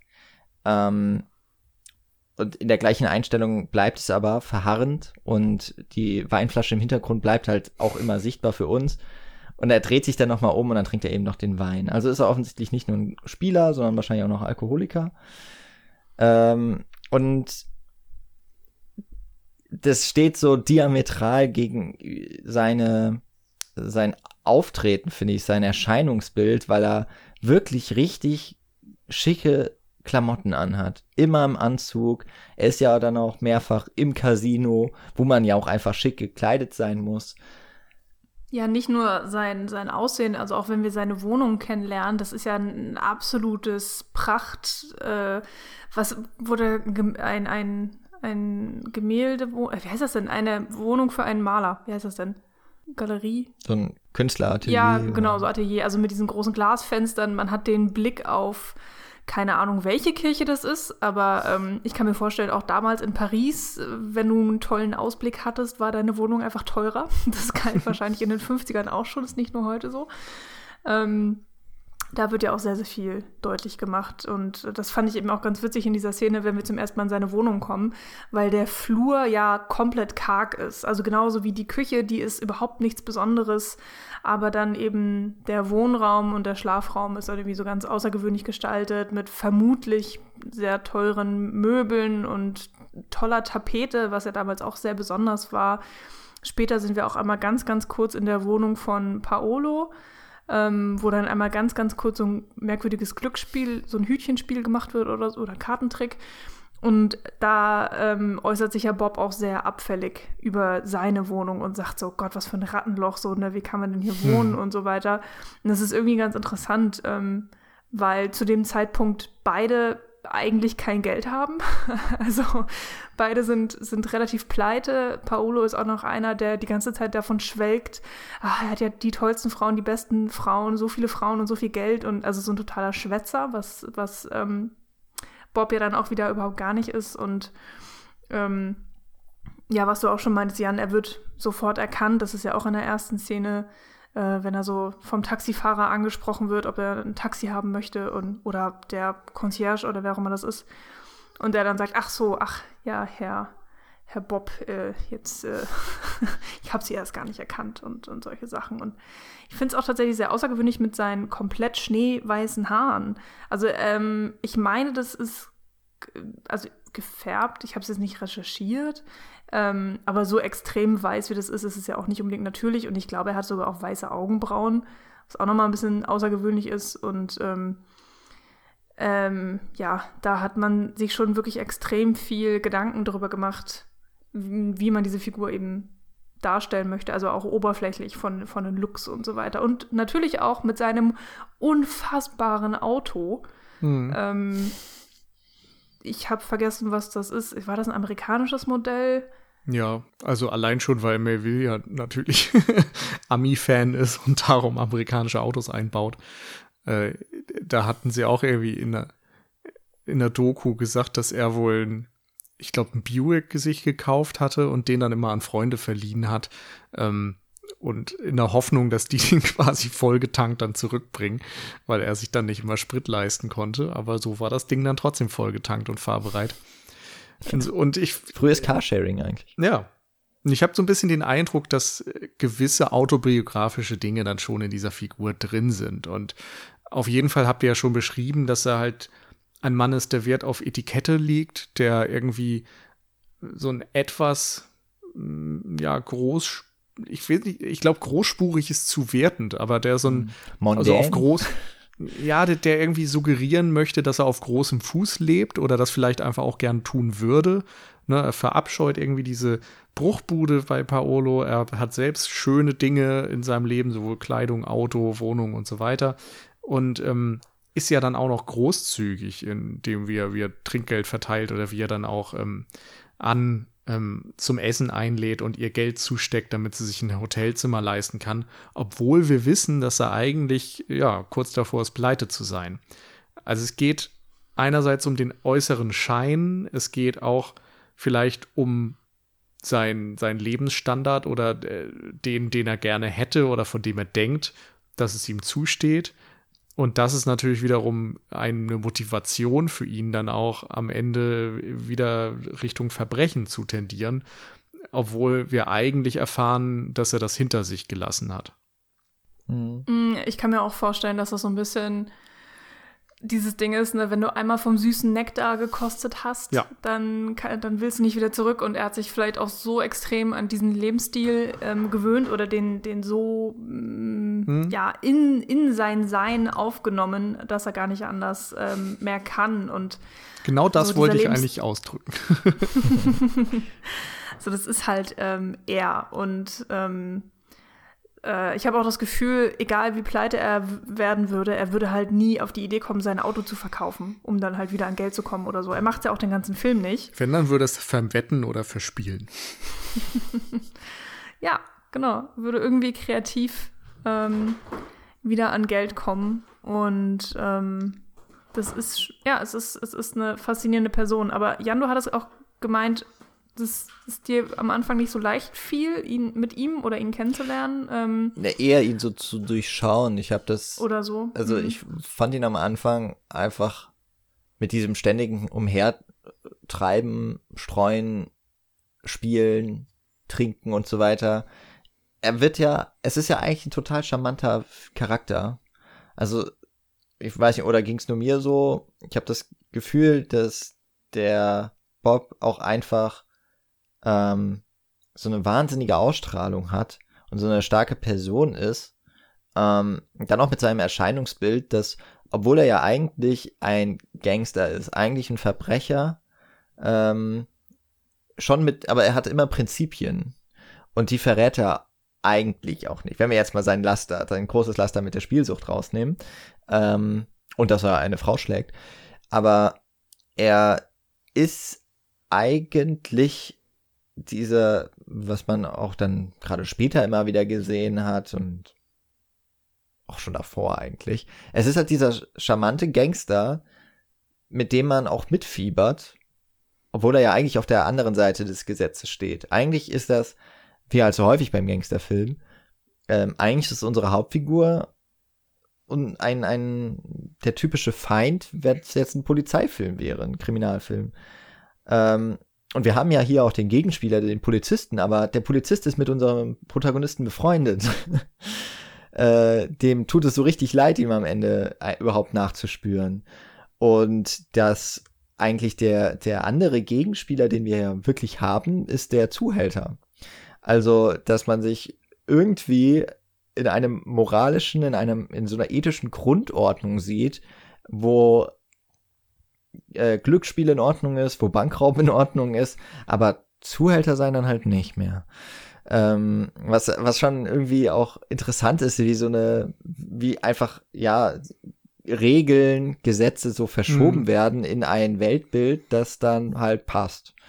Und das möglicherweise auch tatsächlich äh, Melville also das ist jetzt Spekulation, aber, aber ne, ob das auch das Weltbild war von Melville. Ja. Ich glaube schon, dass der auch fasziniert war von Gangstern und von Absolut. diesem Mythos.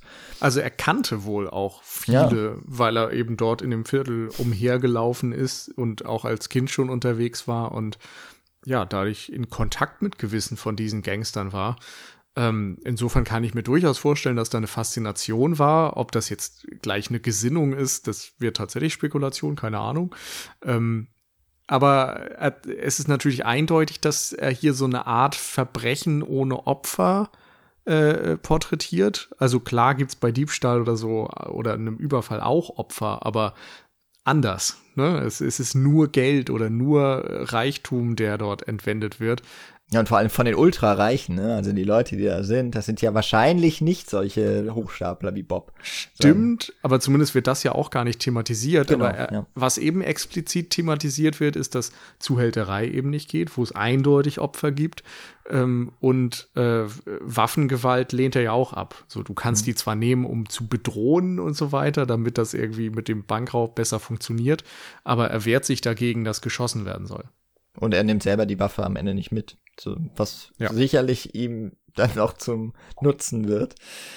Ähm, weil, weil natürlich der Coup dann am Ende auch nicht aufgeht. Oder zumindest nicht so, wie er eigentlich geplant war.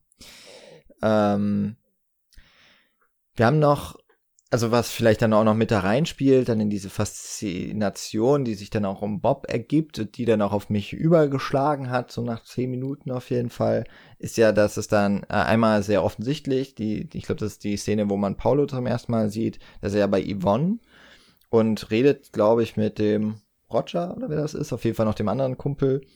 Ähm, und er wird dann ja selber auch Bob, er wird dann ja auch Bob genannt, so. Ähm, weil Paulo halt Bob nacheifert. Das ist, äh, es ist eben das Idol für ihn, äh, der mit seiner, mit seinem Lebensstil, mit, mit, äh, auch dem Standard, zumindest dem, dem er vorgibt zu haben, ähm, und das Glück, das ihm offensichtlich immer auf Schritt und Tritt verfolgt. Das ist ja so das, was diese Aura irgendwie von Bob um ähm, ausstrahlt. Und dass er, glaube ich, auch gemocht wird, so von ziemlich jedem. Also es ist eine sehr sympathische Figur ist. Und ja, Paulo versucht äh, da, dem irgendwie so nachzustreben. Und das ist eben auch, also es ist eine sehr, sehr gute Art und Weise, um äh, eine Nebenfigur zu schreiben, die eigentlich hauptsächlich dazu dient, unseren Protagonisten zu charakterisieren. ähm, und gleichsam eben ihm auch nochmal eine andere Rolle gibt, weil Bob ist ja so eine Art auch Vaterfigur für Paulo, ähm, der ihm versucht, zumindest aus seiner Sicht, was richtig und falsch ist, beizubringen. Ähm, Und Paolo hört eigentlich nie hin. Er macht eigentlich fast immer genau das Gegenteil von dem, was Bob sagt. ja. Aber Und wir wissen alle, wo es endet. Genau, und ähm, es hat dann natürlich auch kein gutes Ende für ihn, aber ähm, dann gibt's noch diese komische Dreiecksbeziehung eigentlich bei denen, nämlich mit Ann, also mit der äh, jungen Frau, die da äh, sehr, ja, direkt am Anfang des Films eigentlich, ähm, zwar auch jetzt nicht ganz im Fokus, aber sie ist eigentlich direkt dabei, sie ist in der ersten Szene und ähm, das ist wieder das, was ich so ein bisschen schwierig finde, weil irgendwie bandelt sie ja schon oder Bob bandelt mit ihr so ein bisschen an und da sind dann ja wirklich 40, 50 Jahre Lebensalterunterschied. Aber Aber ja nicht so richtig, oder? man hat, irgendwie habe ich das Gefühl, dass Ann schon so Ja, das, das ja. sich das erhofft und er spielt schon auch damit, aber er gibt dem auf jeden Fall nicht nach. Aber dann ist da auch dieser Paulo, der von Anfang an einfach viel zu viel macht. Ähm, und sie schon richtig bedrängt und belästigt eigentlich bei diesem ersten Treffen dann bei Yvonne auf, ähm, in diesem Bistro. Ähm, aber tatsächlich ja dann Ann und Paulo im, im Bett landen, sogar im Bett von Bob, der Hm. reinkommt und sie dann aber machen lässt. Äh, Das ist dann auch irgendwie wieder so ein bisschen diese Vater- oder vielleicht auch eher Onkelrolle. Ich weiß es nicht. Ja, für mich passte das sogar alles ins Bild. Also ich hatte den Eindruck, dass er an wirklich nur helfen möchte eigentlich, sie so ein bisschen von der schiefen Bahn bringen möchte. Ja. Und sie sieht in ihm vielleicht tatsächlich so ein, ja fast eine Ein Art Sugar Daddy? ein Sugar Daddy vielleicht, aber vielleicht auch sowas wie ein, ein Freier. Also ich, Hm. ich bin da nicht ganz sicher, weil ihre Rolle ja schon so angelegt ist, dass du am Anfang befürchten musst, dass sie irgendwie in, in die Prostitution oder sonst wohin abgleiten könnte. Und dass vielleicht dann so Bob der, ja, der Sugar Daddy oder halt der Freier sein könnte, der irgendwie, von dem sie nichts zu befürchten hat, in dem Sinne, aber er lässt es eben gar nicht darauf, ähm, er lässt das gar nicht zu. Und ich hatte dann den Eindruck, dass er eigentlich ein Interesse dran hat, Paulo und Ann so ein bisschen zu verkuppeln, um die beide auch wiederum vom Einfluss von dem Zuhälter wegzuhalten und so ein bisschen auf den richtigen Pfad zu führen, quasi. Und darum finde ich es auch so stark, dass er dann beide in seinem Bett äh, liegen sieht und uns es gewähren lässt und so weiter.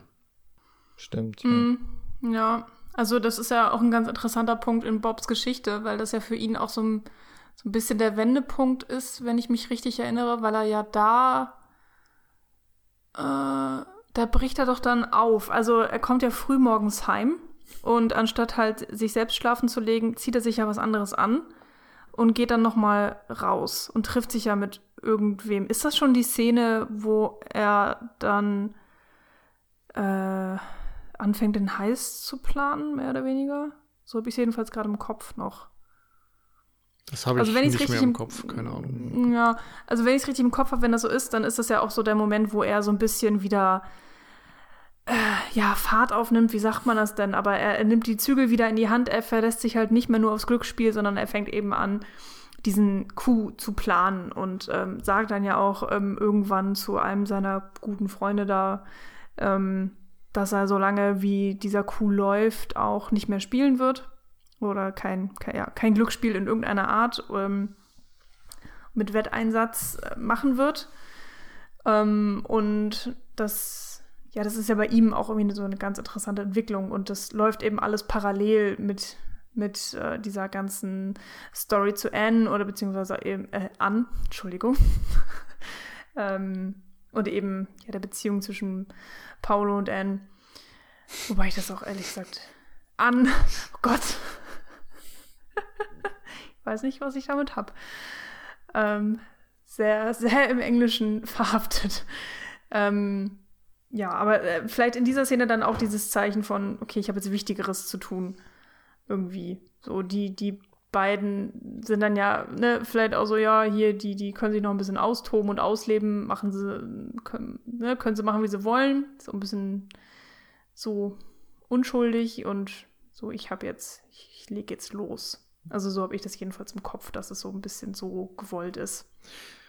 Ja, ich, ich hatte zwischenzeitlich den Eindruck, dass er so ein bisschen das Gefühl, dass er so eine Art Erbe weitergibt. Also es gibt ja dann auch so Momente, wo er plant, dass der Schlüssel an, angehen soll und sowas. Und äh, es wirkt irgendwie auf mich so ein bisschen, als würde er halt planen mit seinem Ableben möglicherweise oder dass er halt ins Gefängnis müsste oder so, wenn es schief geht und dafür so ein bisschen Vorkehrungen trifft und eben den Schlüssel hinterlässt und nochmal mit ähm, der, äh, wie hieß die ähm, Bistro-Besitzerin? Yvonne. Yvonne. Danke. Äh, dass er eben auch mit ihr nochmal spricht. Sie bietet ihm ja auch an, so, ey, du musst das nichts ma nicht machen, ich kann dir Geld geben, du hast mir damals auch Geld gegeben. Das ist ja auch nochmal so ein Punkt, dass er offensichtlich ihr auch schon finanziell unter die Arme gegriffen hat und geholfen hat, sich eine Existenz aufzubauen. Und ähm, dass er nochmal so, einen- so einen kleinen Kreis geht, quasi bevor dieser Heiß dann wirklich anfängt oder bevor das Ding steigt. Ähm, und so ein bisschen, ja, mit sich im Reinen ist, seinen Frieden macht mit der Welt, bevor, äh, ja, de, dieses große Risiko eingeht. Und da finde ich, passt dann auch nochmal wunderbar das Symbol des Spielens, ähm, High Risk, High Reward. Du setzt viel ein, kannst viel gewinnen, aber eben auch sehr viel verlieren. Und genauso ist es natürlich auch bei Kriminalität, bei diesem Heist, den sie dort planen. Wenn es funktioniert, sind sie alle reich bis an ihr Lebensende, aber ansonsten eben entweder tot oder im Gefängnis. Ja. Generell vielleicht noch mal zu an. ähm, ich bin mir noch nicht so ganz sicher, wie ich die Rolle so richtig einschätzen möchte. Auf der einen Seite hat sie schon so ein bisschen ja auch die Züge, ohne, ohne es jetzt so richtig natürlich ähm, vollends zu umfassen. Also sie ist keine richtige femme fatale, aber sie ist schon auch die Figur, die zusammen mit Paulo eigentlich dafür sorgt, dass es ja zum, dass das Schicksal Mhm. ähm, umschlägt, dass es zum Verhängnis kommt. Also es, es kann nicht, es kann nicht gut gehen am Ende. Ähm, da trägt sie schon auch ihren Anteil. Und das tut sie auch, weil sie mit vielen Leuten anbandelt. Sie sucht auch irgendwie so schon den besten Weg für sich. Also auf der einen Seite würde ich sagen, ist sie eine eigentlich so sehr fortschrittliche Frau, weil sie ist, also sie ist sehr jung, sie weiß vielleicht so ungefähr, was sie will, aber vor allem weiß sie, dass sie es sich nehmen möchte, was auch immer sie möchte. ähm, also sie ist schon sehr aktiv, sie ähm, ist auch ohne Angst. Also, ne, alleine, dass sie sich da um diese Uhrzeit äh, rumtreibt, direkt im ersten Bild ähm, geht sie durch diese Menge an jungen Männern ähm, zu dem Frittenstand und bestellt.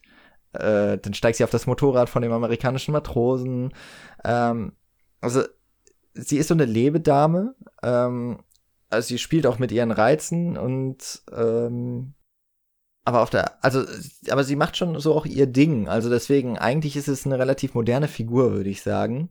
Es ist halt nur irgendwie so der Kontext, der das dann alles ein bisschen hm, schwierig macht. Ja, ne? ich, Ja. ich finde schon, dass sie halt sehr äh, so eine so eine männlich geschriebene Figur Hm. ist. Also ja, Ich, ich habe das mich da Gefühl, du möchtest was sagen. Ja, Entschuldigung, also ja, nee, also ich, ich tue mir auch sehr schwer mit dieser Figur. Ich will, ich, ich verteufle sie nicht, das will ich auch überhaupt nicht.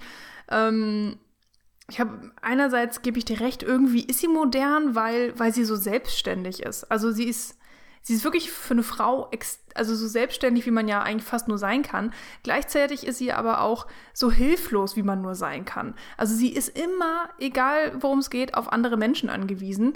Ähm, Aber es ist ja halt jedes Mal irgendwie egal. Also es ist nicht so, dass sie dass sie das als negativ wahrnimmt, sondern das ist halt irgendwie so einfach ihr Leben. Und wenn sie halt kein Geld hat, dann macht sie halt irgendwie erstmal Schulden und irgendwas wird halt schon passieren. So irgendwas Und- kommt halt schon, ob es der nächste Job ist oder dann eben ein Bob zufällig. Also ich glaube nicht, dass sie das unbedingt geplant hat, dass sie jetzt rausgegangen ist und gesagt hat, ich suche mir jetzt einen reichen Mann, der mich hier sponsort, sondern ich glaube, sie provoziert einfach so ein bisschen ähm, ähm, gewisse Situationen und, und spielt mit den ähm, Möglichkeiten, die sie hat. Insofern ist sie vielleicht das andere Pendant zu Bob. Also sie macht ihr eigenes Art, ihre eigene Art von Glücksspiel. Ja. Also so habe ich es halt gesehen.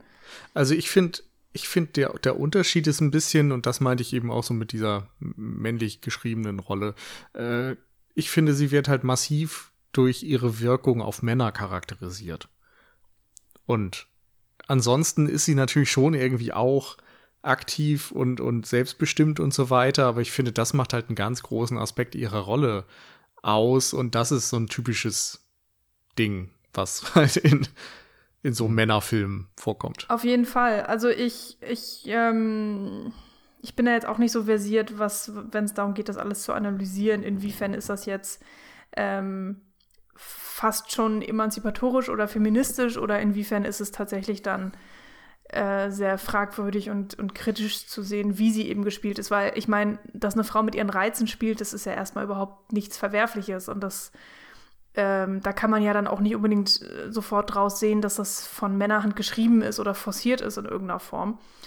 Ähm, und es, ist, äh, es gibt eigentlich keinen Moment im Film, wo man das Gefühl hat, dass, dass sie zu irgendwas gezwungen wird, sondern dass sie das eigentlich immer selbst entscheidet aus freien Stücken.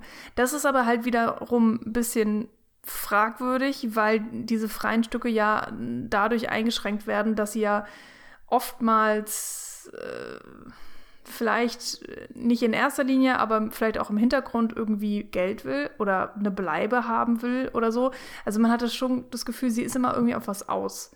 Und inwiefern sie dann doch noch komplett frei entscheiden kann, kann man halt einfach sehr schwer beurteilen, weil man sie auch so extrem wenig kennenlernt. Also selbst die Männer, mit der, die mit ihr schlafen, lernen sie ja nicht kennen.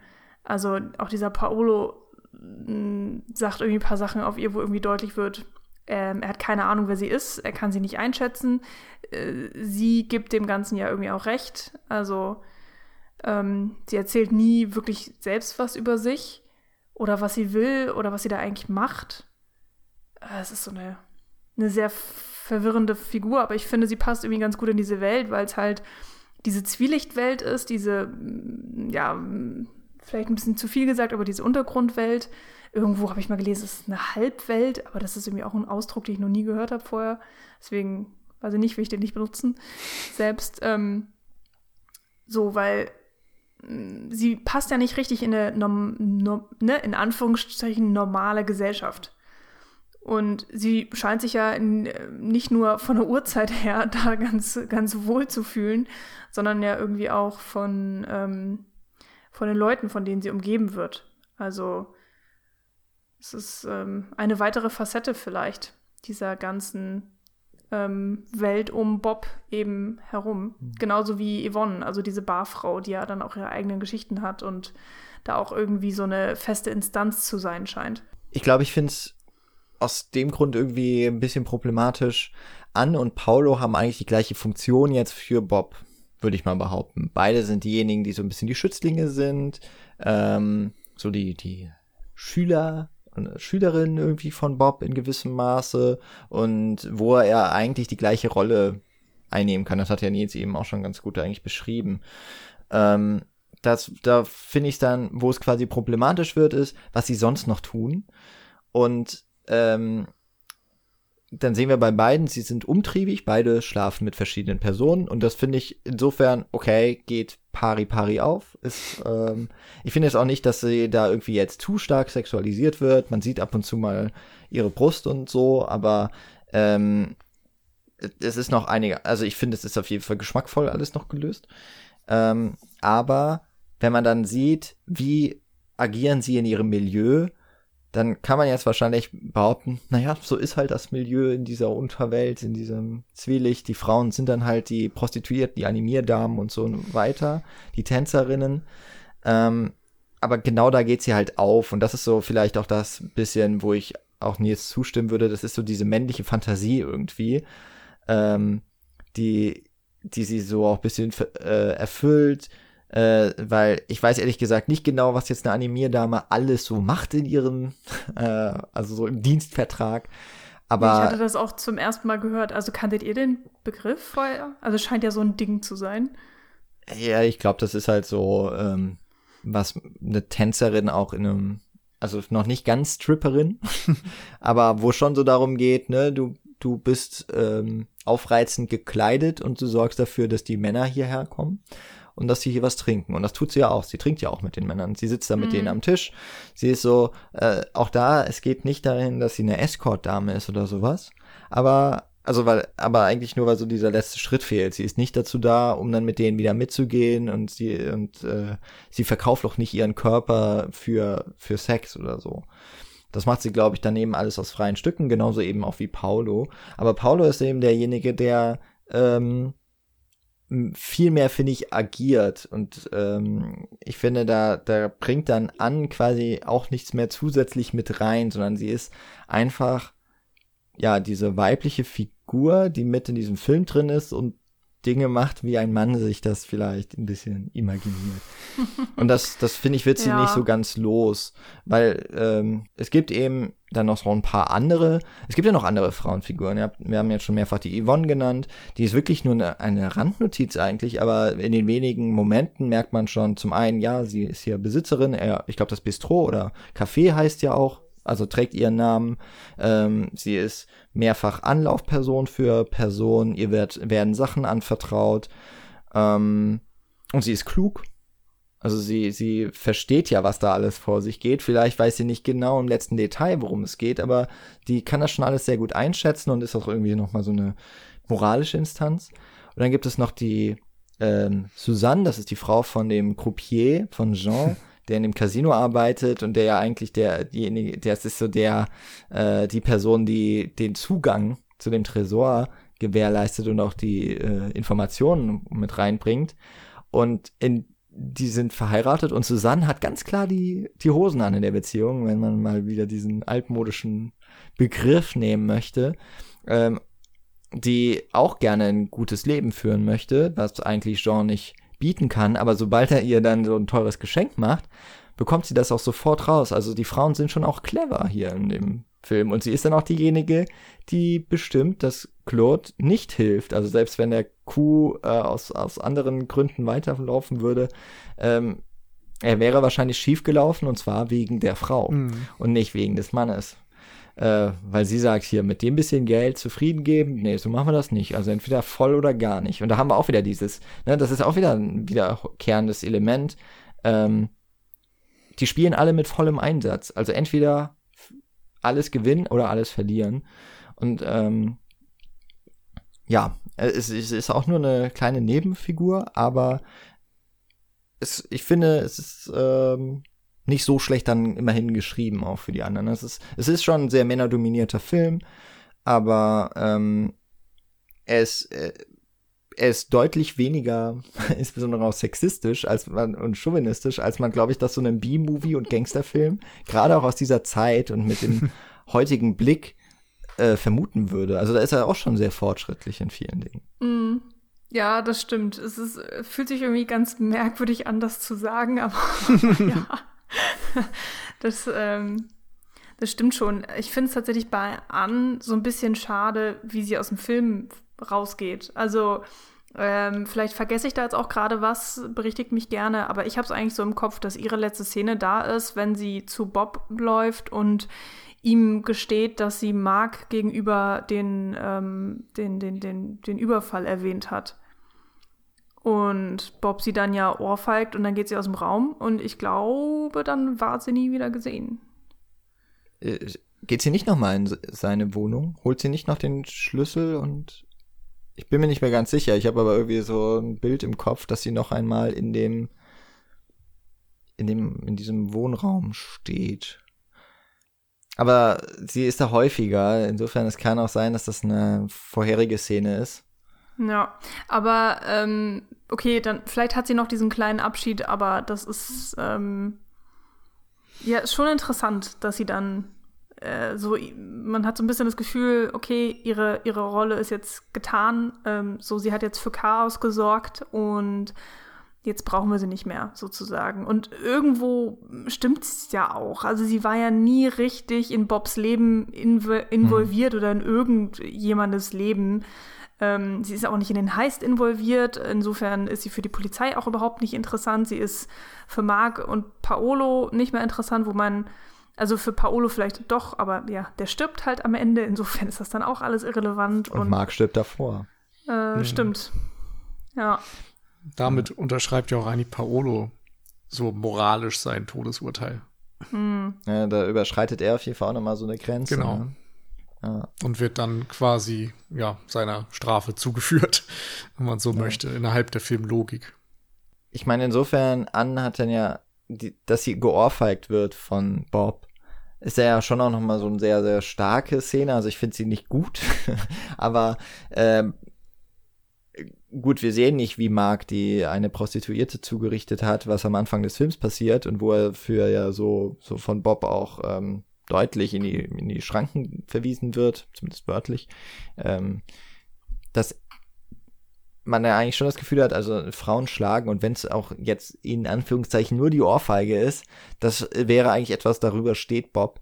Dass das aber in diesem Moment, dass es, äh, dass das ihm so nah rangeht, dass es auch gerade an ist, für die er sich ja sonst eigentlich relativ stark doch gekümmert hat, ähm, ist dann schon nochmal etwas, wo sie, ist zwar auch eine Funktion, die sie da erfüllt, ähm, aber wie gesagt, sie ist eine Nebenfigur und ich finde Nebencharaktere, Nebenfiguren, das ist durchaus legitim, dass sie hauptsächlich dazu dienen, die Protagonisten zu, zu ja, unterstützen.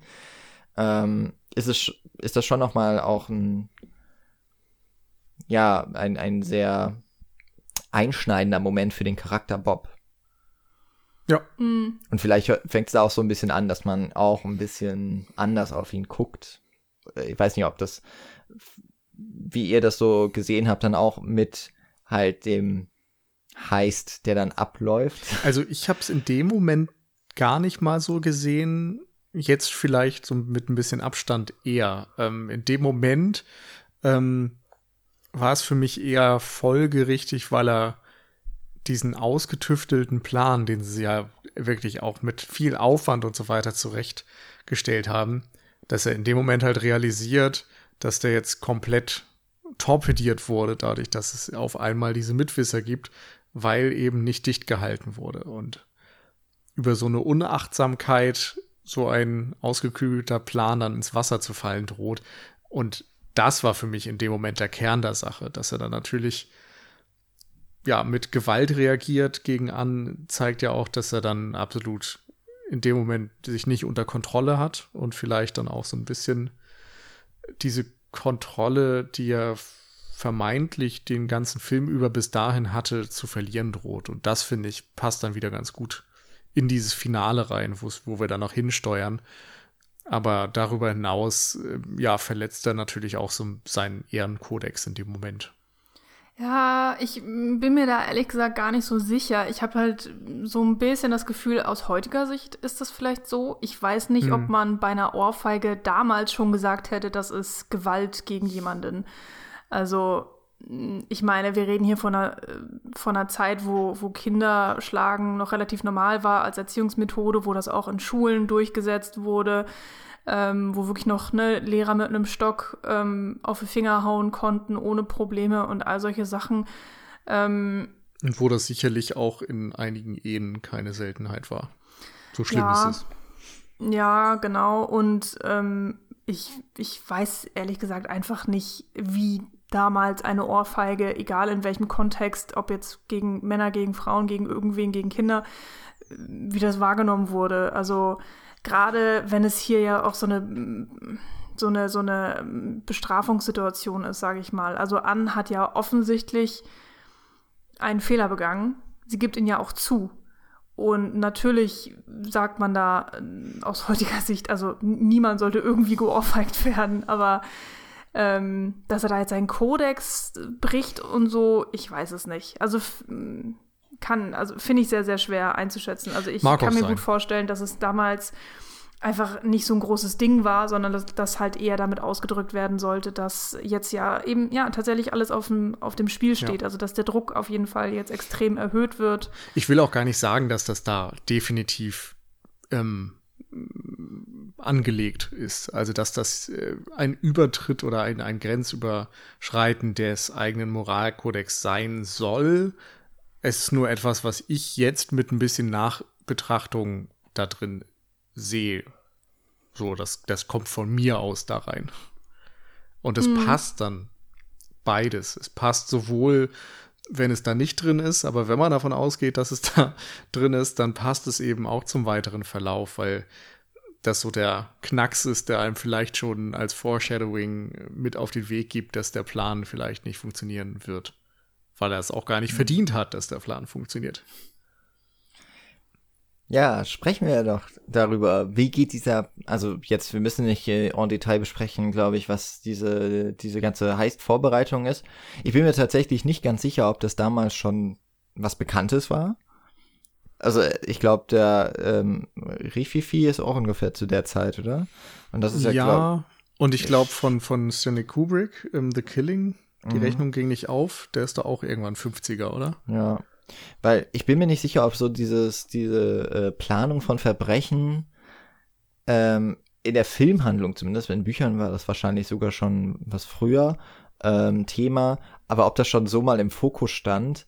Heute gibt es ja den Begriff des Heist-Movies und ähm, des Heist-Film, äh, ganz bekannt natürlich die Ocean-Teile zum Beispiel, ähm, die ja auch wiederum auf äh, glaube ich, ein Film aus den 60er, 70ern, ne? Mhm. Ähm, eigentlich ähm, ein, ein, Remake sind. Naja, ähm, also insofern, ich glaube, das ist schon noch etwas, was hier, ähm, was relativ auch modernes ist, das so zu zeigen und das baut natürlich enorm Spannung auf. Und ich weiß nicht, ob es euch, also zumindest ging es mir so.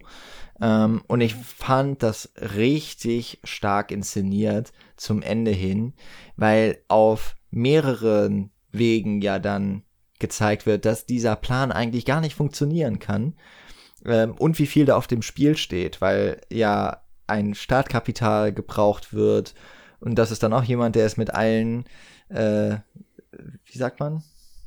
Mit allen Wassern gewaschen, gewaschen hat. Mhm. genau.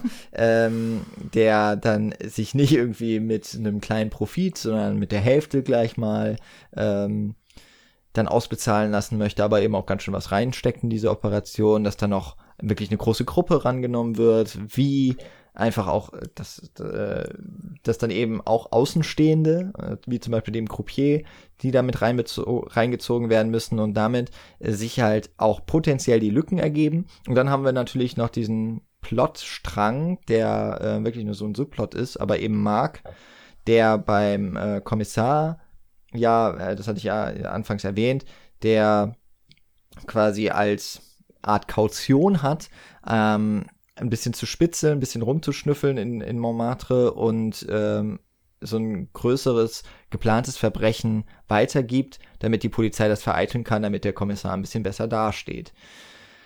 Und ähm, das heißt, es ist eigentlich von Anfang an klar, darauf wird es natürlich hinauslaufen, dass Mark irgendwas mitbekommt.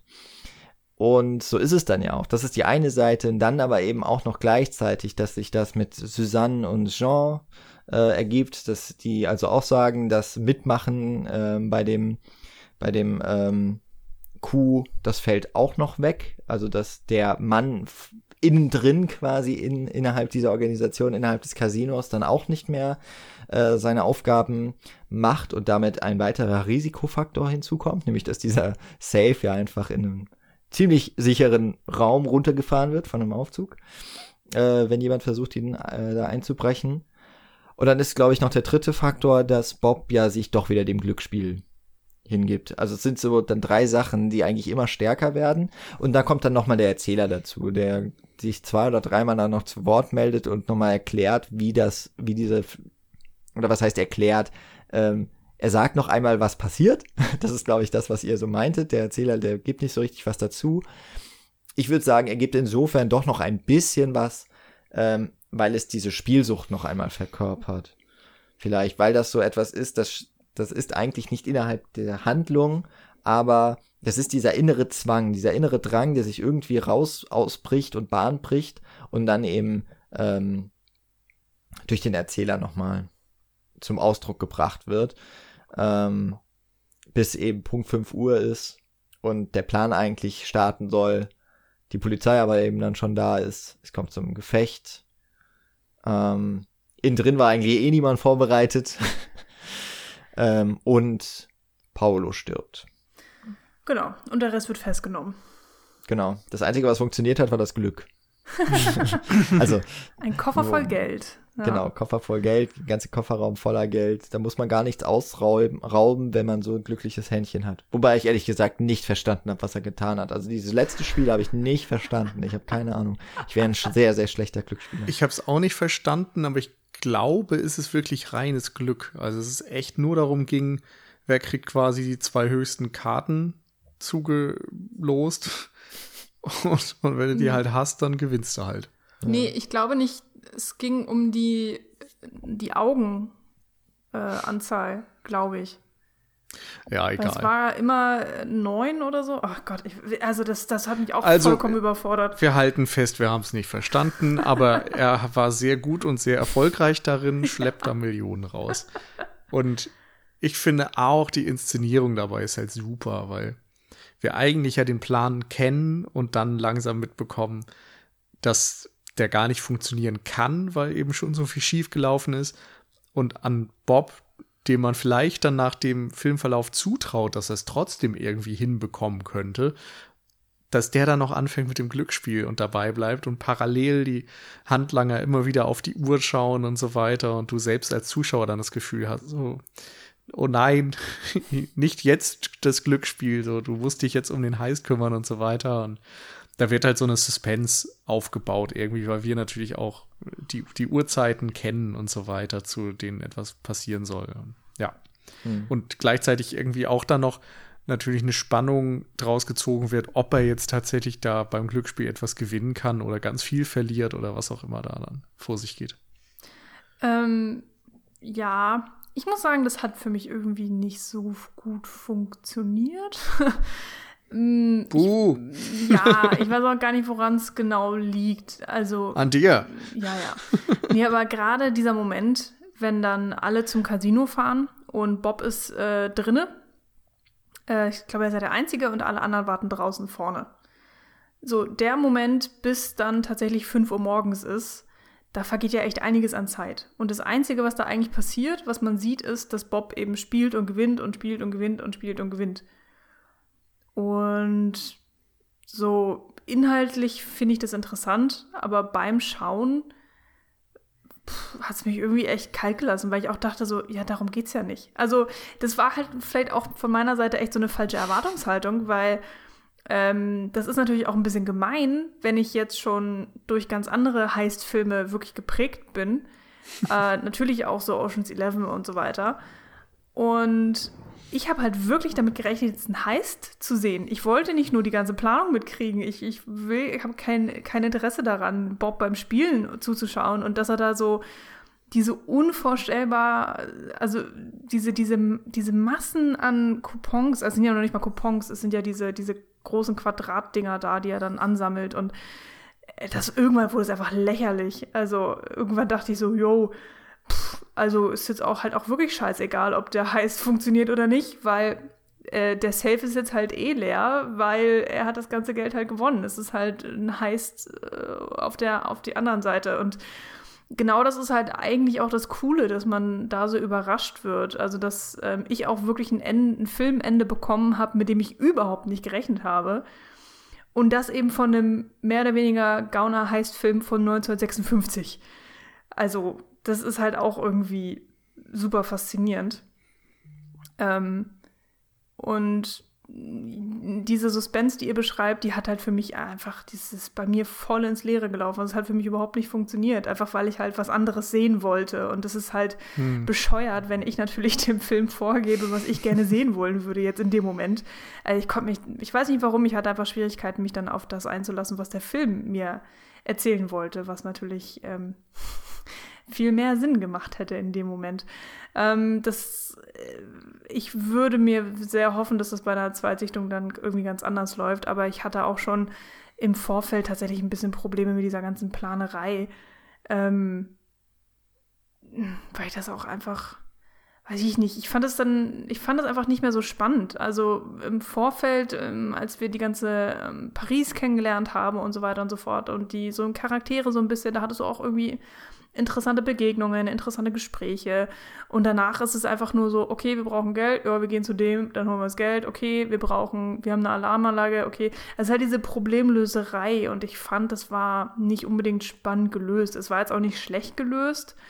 Ähm, und vielleicht ist es genau diese Problematik, dass ich einfach so oder so ähnliche Sachen schon mm, ganz anders gesehen habe. Ähm, und gerade wenn man sich auch nochmal beleuchtet äh, oder in, in wieder in Erinnerung holt, was wir am Anfang des Podcasts besprochen haben, dass es eben ein ziemlicher Low-Budget-Film ist, ähm, in dem eine sehr, sehr kleine Crew alles auch selbst gemacht hat und so weiter, ähm, dann haben die auf jeden Fall schon Erstaunliches geleistet. Also auch so, was die Props angeht und so weiter. Ähm, oder teilweise dann auch die, die Kulissen, die sie gebaut haben oder die Räume ausgesucht, wo sie gefilmt haben. Ähm, und es gibt dann zum Beispiel auch so Momente, die ich richtig cool fand. Zum Beispiel diese Szene, wenn sie mit dem Auto um das Casino drum herumfahren und auf dem Beifahrer sitzt jemand und malt den Außenumriss des ähm, Casinos und zeichnet dann zum Beispiel auch ein, wo Eingänge sind, wo Treppen sind. Ähm, das fand ich irgendwie ähm, ja richtig eine richtig schöne Szene, also kreativ gemacht und irgendwie hatte, hatte das was und ja, ist irgendwie so sehr simpel, aber ja, ich weiß nicht, ich tue mich schwer. Also, wenn wir vielleicht doch nochmal zu der Heißplanung gehen, dann finde ich, ist es halt genauso, wie es auch heutzutage ist, oder? Also ich meine, bei der Planung geht ja nie was schief oder nie so richtig, sondern man hat immer, ah, Problem, ah ja, ich kenne jemanden. Also äh, wenn man sich jetzt auch so Filme anschaut, wie, ich meine, Inception ist ja an sich auch ein Heist-Film. Und da läuft es ja genauso. Äh, Leonardo DiCaprio fliegt um die Welt und sammelt immer weiter Leute ein und das ist dann das perfekte Team, Dream Team. Ähm, ja, es geht halt immer um das Wie, ne? Genau, und ich meine, auch bei Ocean's Eleven ist das, äh, dahin kommen ist ja nie das Problem. Das, das Besondere an Heistfilmen ist ja sowieso eigentlich immer, es wird penibel geplant und dann geht eigentlich immer nur ein Detail schief, aber das hat eine das Domino-Effekt, Kettenreaktion, man muss sich immer wieder neu drauf einstellen. Und das Interessante als für, die, für uns als Zuschauende ist dann ja, dass die es trotzdem eigentlich schaffen. Und äh, im Grunde macht ja jetzt der, ähm, macht ja Melville hier genau das auch. Er lässt nämlich alles schief laufen und es kommt überhaupt nicht dazu. Ich finde das, ich finde das schon einen ziemlich coolen Move eigentlich. Ähm, hat mir also ist gar nicht so, dass ich da jetzt während des Filmschauens gedacht habe, ähm, ja, wann passiert denn jetzt noch was? Sondern das war tatsächlich eher so im Nachhinein, dass ich gedacht habe, wow, echt, ähm, ganz schön cool, dass, dass er dann einfach dieses Finale aufbaut und im Grunde zögert er ja nur hinaus. Mhm. Es ist ja fast wie der Shootout bei einem ähm, bei, bei äh, zwei glorreiche Halunken, äh, The Good, The Bad and The Ugly, ja, weil ähm, am Ende, wir warten doch nur darauf, dass endlich diese, diese Klimax kommt. Und es kommt und Ja. es kommt nicht. Es wird immer mehr Geld. äh, er steht auf und man denkt, oh, jetzt geht er vom Tisch weg. Nee, er setzt sich doch nochmal einen anderen. Das ist so wieder so wie am Anfang, wo er auch von einem Spiel zum nächsten geht. Äh, und sogar zu Hause hat er ja diesen äh, einarmigen Banditen im Schrank man hat das Gefühl, jetzt geht's auch da bergab, aber Ja. nein. Ja? Also auch da, es werden immer wieder die, die Erwartungen unterlaufen. Das finde ich richtig gut gemacht. Also klar, es ist viel Wiederholung, man sieht sehr viel eigentlich das Gleiche. Wir haben nur ab und an die Schnitte weg. Wir sehen ja auch nie die Polizei dann in diesen Momenten. Die kommt ja wirklich erst ganz am Ende. Ähm, also wenn sie dann schon im Casino sind. Das finde ich echt richtig äh, ballsy. Ja, ist ein blöder Ich- Begriff, aber. ich stimme komplett zu. Und ähm, im Grunde äh, sind bei mir jetzt noch mal zwei Punkte, die da aufgekommen sind. Ähm, als du, Michi, sagtest, ähm, dass äh, du das irgendwie zu langatmig fandst oder so, musste ich an so Brian De Palma Zitat denken. Der hat irgendwie bei einer Szene, äh, die er für Kalitos Way gedreht hat, so einen Kommentar bekommen von, weiß ich, Studio Executives oder sowas, äh, dass er irgendeine Szene kürzen sollte. Und er hat sich die nochmal angeguckt und gesagt, ja, die haben schon recht, aber was die meinen ist, die Szene ist nicht lang genug. Und er hat damit halt so ein bisschen zum Ausdruck bringen wollen, wie seine Suspense funktioniert. Dass es halt immer noch mehr in die Länge ziehst, um die Spannung zu erhöhen. Und zumindest bei mir hat so halt irgendwie das Finale funktioniert. Dass es dadurch, dass es eigentlich zu lang ist oder zumindest sehr lang und, und Dinge länger dauern, als sie dauern müssten, für das, was vielleicht ähm, rein auf Handlungsebene gezeigt werden soll. Dadurch entsteht bei mir als Zuschauer die Spannung. Und das hat halt funktioniert. Ähm, und das andere ist, das, was du gesagt hast, Jan, dass hier irgendwie der Heist-Film zurücktritt, weil die Hauptfigur halt spielsüchtig ist. Weil diese Spielsucht im Fokus ist und die Figur steht im Fokus und das ähm, steht halt dem Heist im Wege und das gilt dann nicht nur für die Figur, sondern auch für den Film. Und das finde ich auch extrem mutig und fasst den Film dann tatsächlich noch mal perfekt zusammen, weil ähm, er eben aus meiner Sicht die Hauptfigur Bob in den Fokus rückt und der ist ein Spieler und der ist spielsüchtig und der hat diesen einarmigen Banditen in der Wohnung und so weiter und ähm, er hört ja vor allem die ganze Zeit nicht auf mit dem Spielen. Also das Ganze immer weiterspielen, immer weitersetzen und so, klar. Aber dann geht er ja auch noch nach draußen, wird verhaftet und spricht mit dem Kommissar, mit dem er ja auch noch eine lange Historie hat, das hatten wir jetzt noch gar nicht so angesprochen. Ähm, der sagt ja irgendwie, ja, dafür kriegst du halt irgendwie fünf Jahre, na, wenn du Glück hast oder so, kriegst du drei. Und er sagt halt, naja, aber wenn ich zwei gute Anwälte habe, kriege ich vielleicht auch gar nichts. Und Kriege ich sogar was raus, Da- sagt er, glaube ich, noch. oder, oder? genau, kriege ich sogar noch was raus. So. Mhm. Und da beginnt halt schon wieder dieser Spieltrieb, dieses Gefühl, dann doch nicht aufzugeben, sondern immer wieder das Gefühl zu haben, du kannst da mit ein bisschen Risiko noch was rausholen. Und du kannst auch immer irgendwie noch gewinnen, egal wie die, sehr die Umstände vielleicht gegen dich stehen. Mhm. Und das, ja, ist einfach die Essenz dieses Charakters nochmal. Also ich meine, ich kann es noch nicht so richtig selber ähm, tatsächlich be bekräftigen, aber das, was man jetzt so liest, und du hattest es auch anfangs mal erwähnt, ähm, so zum typischen Melville-Film gehört eigentlich auch der Fatalismus. Ist ja auch etwas Typisches für den Film Noir. Und was ich so gelesen habe, ist, dass eigentlich das Ende von Bob Le Flambeur da noch wirklich so mit das ähm, das optimistischste ist, was bei Melville jemals rauskam. Und Ja. äh, ja, irgendwie stimmt schon, weil so richtig, also der Film endet auf, auf einer ganz absurden Weise ja auch schon auf einer High Note, ne? Weil Bob hat auf einmal richtig viel Geld. Also die, die Glückssträhne ist wieder da. So viel Geld hatte er am Anfang wahrscheinlich noch nicht.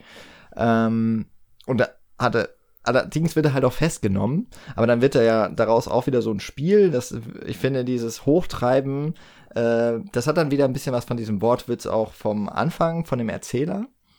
Mhm. Ähm, aber das, ich würde ja sagen, er kommt wahrscheinlich genau wieder in die gleiche Situation. Ja, höchstwahrscheinlich kommt er nicht lange ins Gefängnis, wenn überhaupt.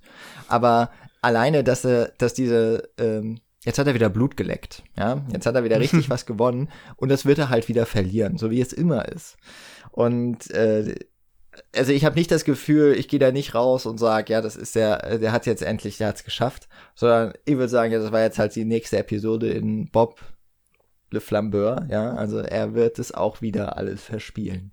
Ich finde, ein, gewiss, ein gewisser Fatalismus ist da ja auch drin, weil von Anfang an irgendwie klar ist, dass das schief gehen muss und der Überfall selbst geht ja auch völlig schief.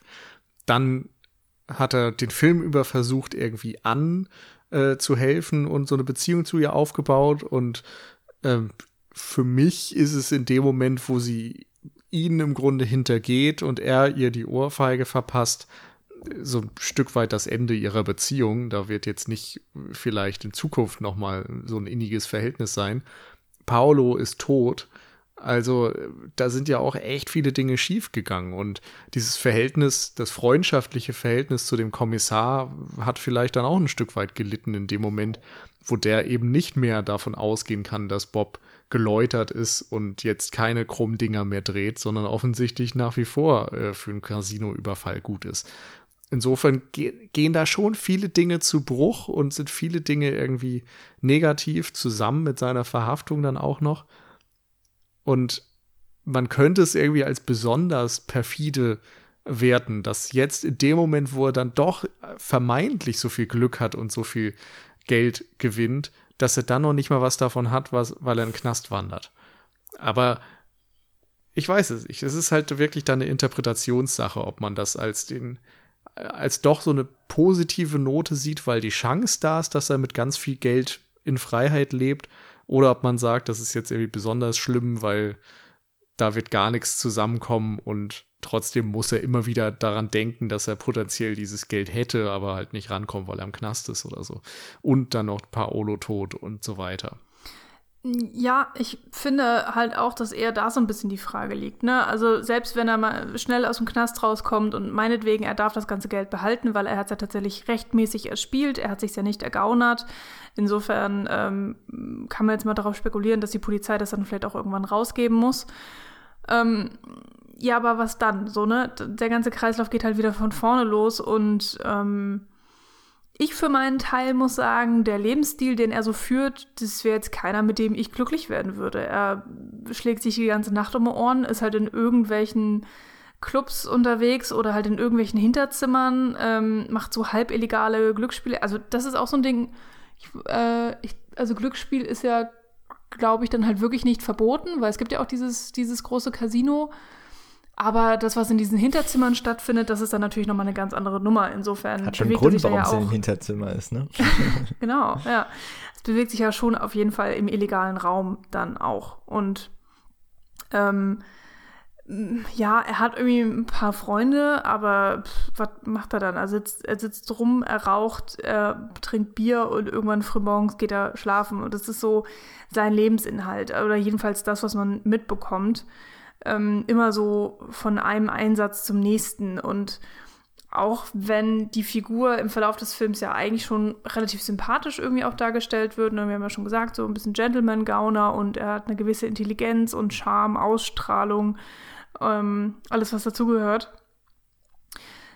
Ähm, also irgend, so ein gewisses Mitleid hat man dann ja fast schon. Oder dass man halt fast auf ihn runterguckt oder dass man irgendwie sagt, so, ne, ja, okay, er hat jetzt das ganze Geld, aber macht ihn das so wirklich glücklich? Ähm, das sind aber gleichzeitig Fragen, finde ich, die jetzt nicht so wahnsinnig im Fokus des Films stehen. Das ist vielleicht irgendwie mal so subtil angedeutet, vielleicht spielt es auch gar keine Rolle, vielleicht ist das alles dann nur so von meiner Perspektive aus mit, mit reingedeutet. Ähm, oder, also ich deute das da auf jeden Fall auch mit rein.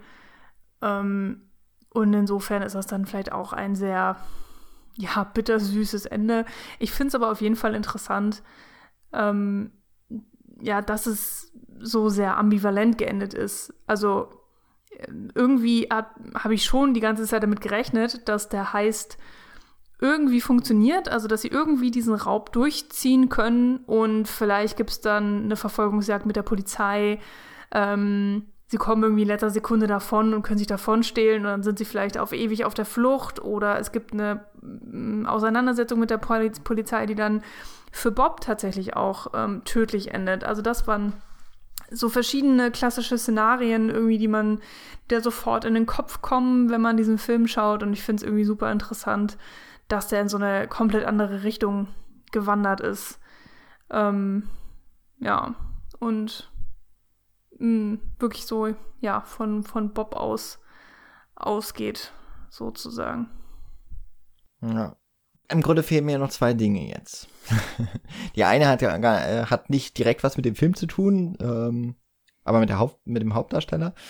Mm, ich weiß nicht, ob ihr beide noch die, auch dieses Bonusmaterial gesehen habt, aber ähm, ich glaube, also Nils zumindest ja schon, er hat es schon angekündigt oder hat es schon auch darauf hingewiesen, also weißt du wahrscheinlich, worauf es noch hinauslaufen soll. Aber ähm, ich finde, wir haben die Kameraarbeit noch nicht so richtig und genug gewürdigt. Wir waren da schon mal, ähm, aber wir haben ja jetzt auch schon mehrfach betont, dieser Film hat ein relativ geringes Budget gehabt und ich finde, er sieht wahnsinnig toll aus. Also zum einen auch die ähm, Edition, also diese, ich glaube 2017, ja, 2017 erschienen, glaube ich, die Blu-ray ähm, diese Collection. Ähm, ist wirklich sehr, sehr schön restauriertes Material. Äh, klar, wir, also Michi hat schon gesagt, auch anfangs, ne, es ist ein Film im 4 zu 3 Format, es ist natürlich schwarz-weiß. Ähm, aber es ist so schön, es sind so viele Nachtszenen und wie hier mit Licht gespielt wird, die Lichtkegel der Autos, die Leuchtreklamen, ähm, obwohl es schwarz-weiß ist, habe ich das Gefühl, man kann, man kann die Farben spüren. Man kann das, man kann den Regen auf den Straßen, auf dem Asphalt riechen. Das ist so eine wirklich richtig ähm, stark eingefangene Szenerie und man hat das Gefühl, man kann hier Paris einatmen, im Guten wie im Schlechten. ähm, und ich finde auch die Innenräume, wir haben dieses wahnsinnig schöne, opulente Apartment, obwohl es nur dieser eine Raum ist und man hat immer nur die eine wirkliche Einstellung in diesen Raum mit diesem großen Fenster im Hintergrund und auf dieser Achse bewegen wir uns dann oder es gibt nur den Schwenk. Ähm, wir haben in den engen Räumen Weitwinkelaufnahmen. Es gibt dieses Hinterzimmer. Ähm, ich glaube, das ist das Etablissement von Ro äh, Roger oder Roger, weiß jetzt nicht, wie er ausgesprochen wird. Der eine Kumpel, der auch den, der Safe-Knacker ist das ja, glaube ich. Ähm, wo diese weiß-schwarzen Kacheln am äh, an, äh, einmal rundherum sind. Also das alleine dieser Raum sieht schon von der ähm, von der Optik her cool aus. Dann hat man auch noch das erste, diese erste Einstellung, dass es durch den Spiegel äh, man die spielenden Männer sieht. Also wo auch irgendwie nochmal klar wird, das ist irgendwie so nochmal eine andere Welt, in der wir uns befinden. Wir haben Reißschwenks in dem Film. Ähm, also die Kamera ist auch offensichtlich da. Also sie ist sehr präsent. Wir haben noch nicht ganz so stark, wie das später bei Godard dann ist, mit äh, gerade außer Atem, aber es gibt schon die Jump Cuts, so noch nicht innerhalb so der richtig der Szenen, aber es ist sehr knapp geschnitten und man hat auch das Gefühl, gerade am Anfang, ähm, es wurde, sobald es ging, auch reingeschnitten in die Szenen. Ähm, es wird schon immer darauf geachtet, so in der Bewegung zu schneiden, aber ich glaube, die hatten nicht so viel Material, also haben sie wirklich Action gesagt und los ging's und dann ja, von, man musste das Material eigentlich nehmen, damit man den Film zusammenschneiden konnte. Das war am Ende nicht mehr ganz so stark, fand ich, aber diese, gerade diese Szene am Anfang ist mir das doch sehr stark aufgefallen.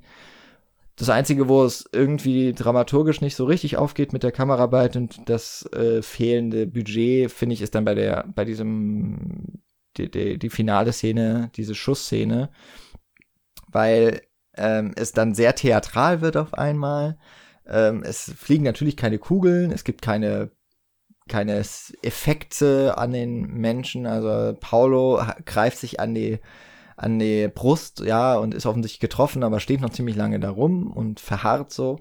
Ja, Ähm, genau. Also man hat ja noch nicht mal äh, irgendeinen Treffer, den man sehen kann. Ja. Also, Also da, das ist auch in der Zeit relativ normal, ja. Ähm, Ja. Aber trotzdem ist, ich finde, sonst wirkt der Film wirklich wahnsinnig schön, wahnsinnig durchdacht und der verschleiert so richtig gut, dass er, also mir ist nicht häufig aufgefallen, dass das mit wenig Budget gedreht wurde, aber bei dieser großen Szene ähm, am Ende, da merkt man es, finde ich, dann doch so ein bisschen und einfach auch vielleicht die Sehgewohnheiten, die sich geändert haben. Vielleicht kommt das auch dazu. Aber das ist so eigentlich die einzige, wo ich so mit Abstrichen sagen würde, hat mir nicht ganz so gefallen, aber alles andere wahnsinnig schön. Also, ach, dafür liebt man doch Schwarz-Weiß. mm, ja. Also wer Melville-Themen plus Schießerei sehen will, der muss dann halt mal John Woo-Filme gucken. Und in Farbe. Also ich habe auch irgendwo gelesen, dass halt Melville großen Wert drauf gelegt hat, dass eben Filmmachen auch ein Handwerk ist und dass man das beherrschen soll. Und dass er logischerweise bei seinen eigenen Filmen dann umso mehr darauf geachtet hat, dass alles ähm, genauso ist, wie, wie er es will, beziehungsweise dass es eben durchdacht ist und ähm, viele Elemente eben auch unter seiner Kontrolle sind. Ähm, und ich finde, das, das merkt man hier halt schon mm, sehr deutlich und es zeigt sich in den Sachen, die du gerade nanntest. Und, und es gibt ähm, auch beim Blocking immer wieder äh, interessante Einstellungen, weil es schon viele Szenen gibt, wo wir mit, ähm, sagen wir mal so ungefähr drei, vier Personen zu tun haben, die sich im Raum bewegen und die alle von unserem Interesse sind sozusagen. Und die Kamera dem dann irgendwie folgt ähm, oder auch gerade wie Gespräche inszeniert werden. Also es gibt zum Beispiel, oh, ich glaube, das ist in irgendeiner dieser Polizeiszenen. Da sind vier Leute im Raum und äh, es geht dann darum, wie die Polizisten mit, ich glaube, Mark sprechen, der da gerade verhört wird. Und ähm, ich glaube, da gibt es dann irgendwann eine Einstellung sehr lange ohne Schnitt ähm, wo die Kamera sich dann immer ganz leicht nach vorne oder nach hinten bewegt oder auch mal seitlich und ähm, manchmal nur zwei Personen zu sehen sind, also der Letrü und eben Marc und manchmal dann noch so ein anderer Hilfspolizist und dann ganz am Ende ist noch der vierte Hilfspolizist zu sehen, in dem Moment, wo irgendwie eine spannende Info äh, ähm, rauskommt. Und ähm, also da auch wirklich total interessant so mit der Kamera gearbeitet wurde, ähm, wann ist wer zu sehen, in welchem Moment und warum und wie kann man mit ganz einfachen Mitteln ähm, das Auge des Zuschauers auf die wirklich interessanten Personen richten oder auf die interessanten Informationen eben auch die von diesen Personen äh, gerade kommen. Also da gab es immer mal wieder so Momente, so was ich, was ich auf jeden Fall sehr spannend fand. Und gerade auch in der Anfangsszene, die fand ich wirklich total großartig, wenn Paris in Szene gesetzt wird. Und da gibt es dann auch ganz ähm, so ganz ein paar Shots, ich habe es nicht gezählt, aber schon mehrere Einstellungen von ganz weit oben, also wo man das Gefühl hat, die Kamera steht irgendwo auf so einem sehr, sehr großen Haus auf dem Dach. Und dann gibt es sehr äh, so ja, Winkel nach unten, also jetzt keine Vogelperspektive. Und ähm, das waren auch so Einstellungen, die ich vielleicht nicht unbedingt erwartet hatte, zu der Zeit auch nicht. Und teilweise kommen diese Freiheiten in der Kamera ja auch dadurch, dass die Technik einfach auch weiterentwickelt war zu dem Zeitpunkt. Ähm, ich weiß jetzt nicht, ob das so eine fließende Entwicklung war oder ob es auch einen kleineren Sprung gab, aber gerade auch ähm, nicht nur was die Handlichkeit der Kameras anging, die immer kleiner, immer leichter wurden, immer besser äh, rumzuschleppen, zu bedienen und so weiter, aber eben auch mit dem Filmmaterial an sich, was eben lichtempfindlicher wurde und womit dann auch das Filmen außerhalb des Studios eben möglich war. Das war ja auch eine der Sachen, die die Nouvelle Vague dann sehr vorangetrieben hat, dass man ähm, mehr experimentieren konnte, ähm, mehr oder weniger übertrieben gesagt überall drehen konnte und dann auch einfach ganz anders ähm, sich selbst äh, seine visuellen Vorstellungen äh, verwirklichen konnte und einfach nochmal anders experimentieren konnte in dem äh, Rahmen. Und das sieht man hier in dem Film auf jeden Fall auch schon sehr deutlich. Punkt. Gut. Ja, dann würde ich noch meinen zweiten Punkt ansprechen und das ist, also ich, ich glaube, man hat schon gemerkt, ich habe sehr, sehr große Faszination verspürt bei diesem Film. Er gefällt mir auch sehr gut. Dann habe ich aber dieses Bonusmaterial, das ist nochmal 25 Minuten und hat auch viel so mit den Gangstern zu tun. Ich finde, es sind im Grunde zwei Interviews und die eine Person ist irgendwie so ein richtig typischer Franzose, der äh, sich offensichtlich vorher nicht unbedingt überlegt hat, was er sagt. Also es ist, ich fand es ein bisschen anstrengend, ihm zuzuhören, aber er hat sehr interessante Dinge zu erzählen. Meinst du den im schwarzen T-Shirt oder? Mm, ja, der im Café saß, weiß jetzt nicht, was er anhatte. Ich, hab, ich dachte, er saß in seiner Küche, aber. Oder so. ich weiß es nicht genau. Aber der, glaube ich, ja auch aus der Ecke war, aber der hat auf jeden Fall noch was über den äh, Roger Duchesne erzählt, ähm, dass es nicht ganz 100% sicher ist, aber doch zur Sicherheit, ähm, an, an Sicherheit grenzende Wahrscheinlichkeit, dass äh, eben der Roger Duchesne ein Kollaborateur war während der äh, Nazi-Okkupation in Frankreich. Also 1940 hat ja äh, Frankreich den Nordteil im Grunde dann an die Nazis übergeben und der Süden war dann quasi halbwegs autark. Und äh, der Roger Duchesne war damals schon Schauspieler, ähm, aber offensichtlich auch Spieler. da kommt jetzt auch so das bisschen dazu ähm, und hat sich dann auch ähm, in Montmartre auch vor allem rumgetrieben. Und es kann sein, es, es gibt so äh, Tagebücher oder sowas oder Aufzeichnungen, äh, wo drin auch, wo auch drin steht, dass er eben tatsächlich für höherrangige Nazi-Offiziere ähm, gearbeitet hat und wohl auch Folter durchgeführt hat. Und zwar nicht, also was da beschrieben wird, ist schon ziemlich wirklich harter Tobak. Und ähm, man sieht es nicht im Film, aber er war offensichtlich äh, auch noch blauäugig, also das passt auch so ein bisschen in das Bild äh, derjenigen, die den Nazis wahrscheinlich gut gefallen haben. Ähm, aber es, das hat mich schon ziemlich hart getroffen, als sie das erzählt haben und äh, da auch kein Blatt vor den Mund genommen haben. Ähm, und dann auch vor allem noch mal so herausge ge, äh, gezogen wurde. Regisseur, ein Anhänger, ein, ein aktiver äh, Resistance-Kämpfer, der sich einen Schauspieler gesucht hat, der höchstwahrscheinlich auf der anderen Seite gekämpft hat, oder was heißt gekämpft, aber mitgewirkt hat.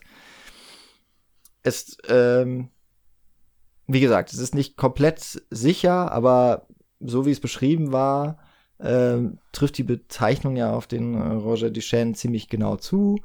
Ähm, das fand ich dann doch noch mal etwas, was mir so im Nachhinein ein wenig noch mal ins Grübeln mich gebracht hat, ähm, weil es im Grunde noch mal so eine Info ist, wie ja auch das, was wir schon mal bei Sieben zum Beispiel hatten, dass ich mir Kevin Spacey in der Rolle sehr schwer nur noch antun oder antun anschauen kann, ohne ähm, über die die Geschichten, die da zu dem Zeitpunkt, wo sich ergeben haben oder halt danach. Also die mir so den Charakter des Schauspielers einfach vermiesen. Und so ein bisschen ist es hier halt auch, wobei es sicherlich, äh, was, wenn das tatsächlich mit dieser Foltergeschichte, ich möchte da jetzt auch nicht mehr ins Detail gehen, ähm, wirklich äh, stimmt, dann ist es nochmal ein ganzen Stücken härter und schlimmer.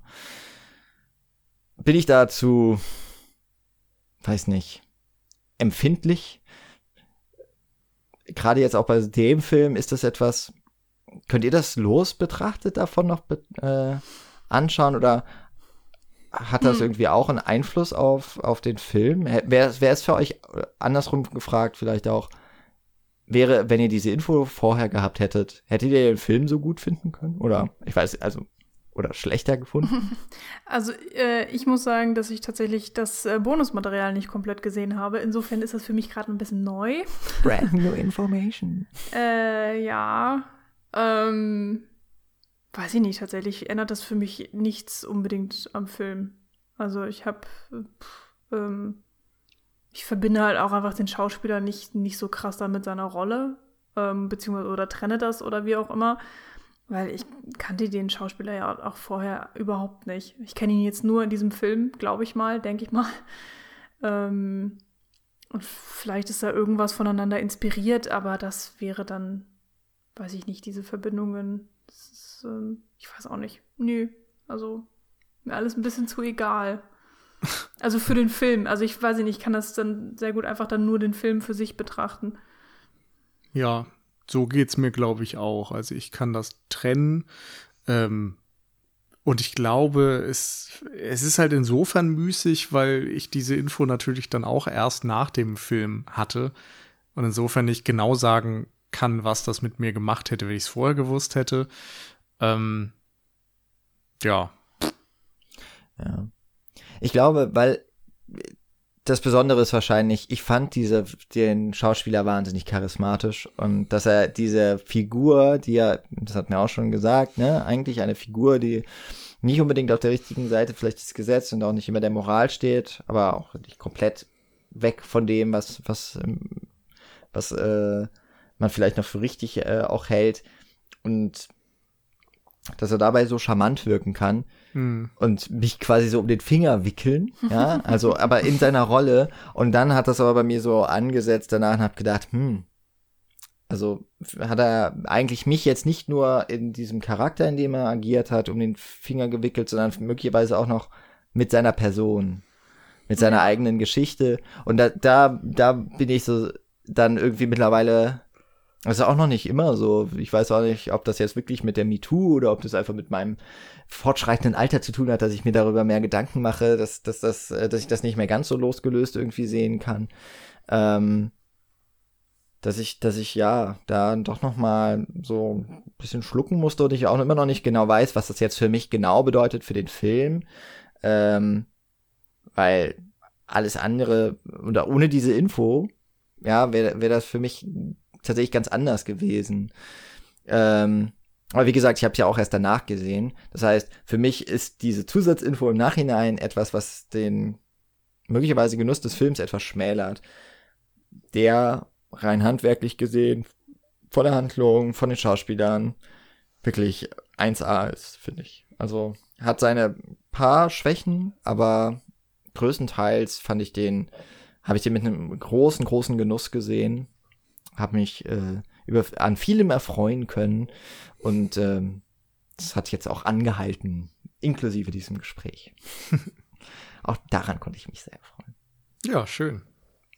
Ich fand ihn auch gut. Ähm, wie gesagt, kannte ja schon ein paar andere Sachen von Melville, insofern wusste ich relativ gut, worauf ich mich da einlasse. Und äh, es hat gezündet. Ja, ich bin da, nee, also ich wollte gerade sagen, ich bin zwischen euch, aber das stimmt nicht. Ich bin eher auf dem anderen Spektrum. Ähm, also ich habe schon so meine Schwierigkeiten mit dem Film. Ich fand viele, viele Sachen sehr, sehr toll und war gut unterhalten. Auf jeden Fall, für mich ist die zweite Hälfte des Films auf jeden Fall deutlich schwächer. Mm, ich komme mit den Figuren, also für die schon spannend, aber oh, weiß ich nicht, gerade Anne hat mich auch wirklich mehr genervt als alles andere.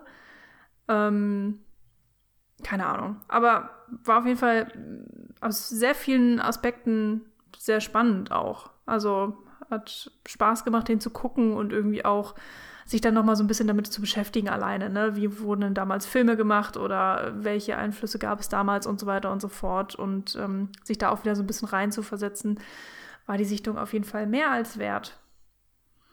Ja.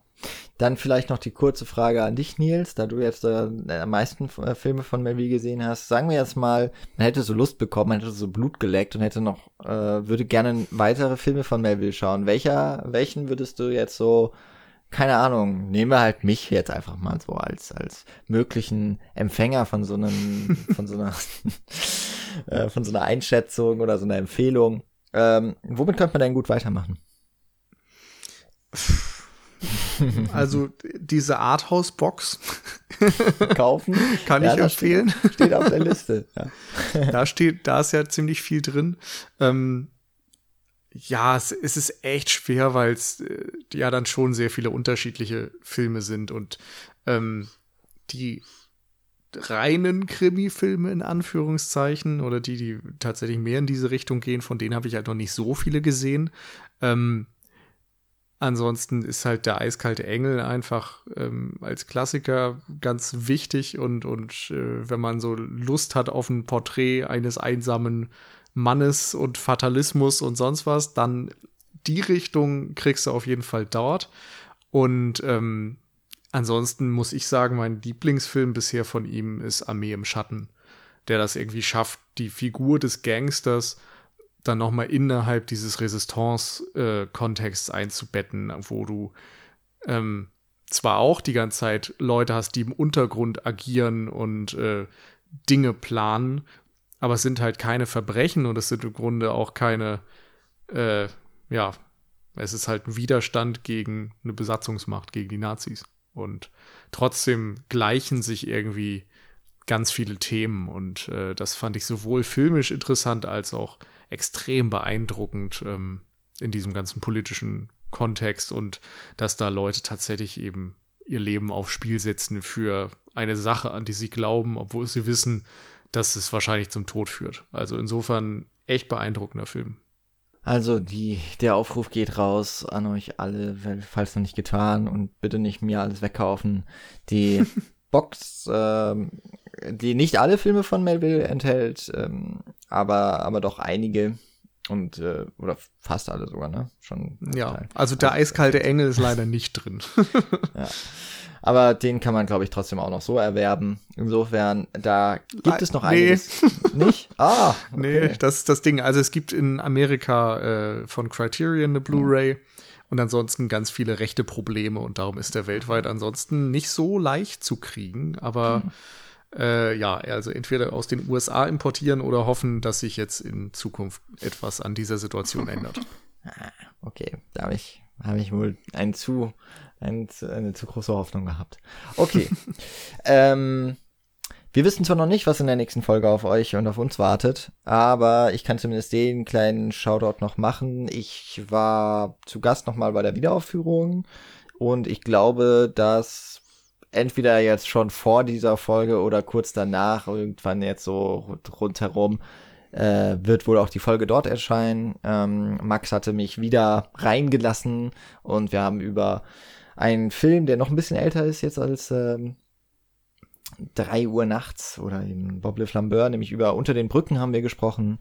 Ähm, deutscher Film von Helmut Keutner, noch in der NS-Zeit entstanden, aber erst danach aufgeführt. War auch eine sehr, sehr schöne Besprechung, auch ein sehr toller Film. Kann man auch eine schöne Blu-ray zu erwerben.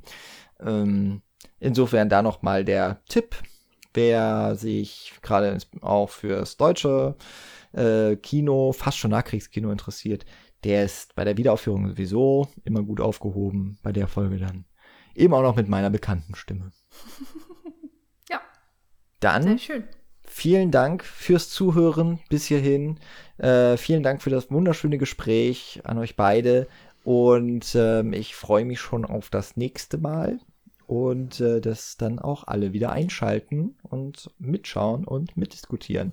Alle anderen Folgen findet ihr natürlich auf cinecouch.net und ihr könnt mit uns auf den üblichen Kanälen, insbesondere eigentlich über Twitter, jederzeit und gerne äh, mit uns Kontakt aufnehmen. Ja, und bis dahin, bleibt gesund bleibt wohl und munter und hoffentlich wird das Wetter besser, dass man auch noch was anderes außer drinnen Filme schauen kann. Jetzt haben wir uns gerade als Deutsch geoutet. Aber ja, recht hast du. Ich freue mich auch. Vielen lieben Dank für die ganze Besprechung und äh, vielen Dank auch für die Filmauswahl nochmal oder den Vorschlag auch, sich nach Frankreich zu begeben, sozusagen. Hat sich auf jeden Fall sehr gelohnt und ja, freue mich auch. Bis zum nächsten Mal. Bis dahin. Ciao.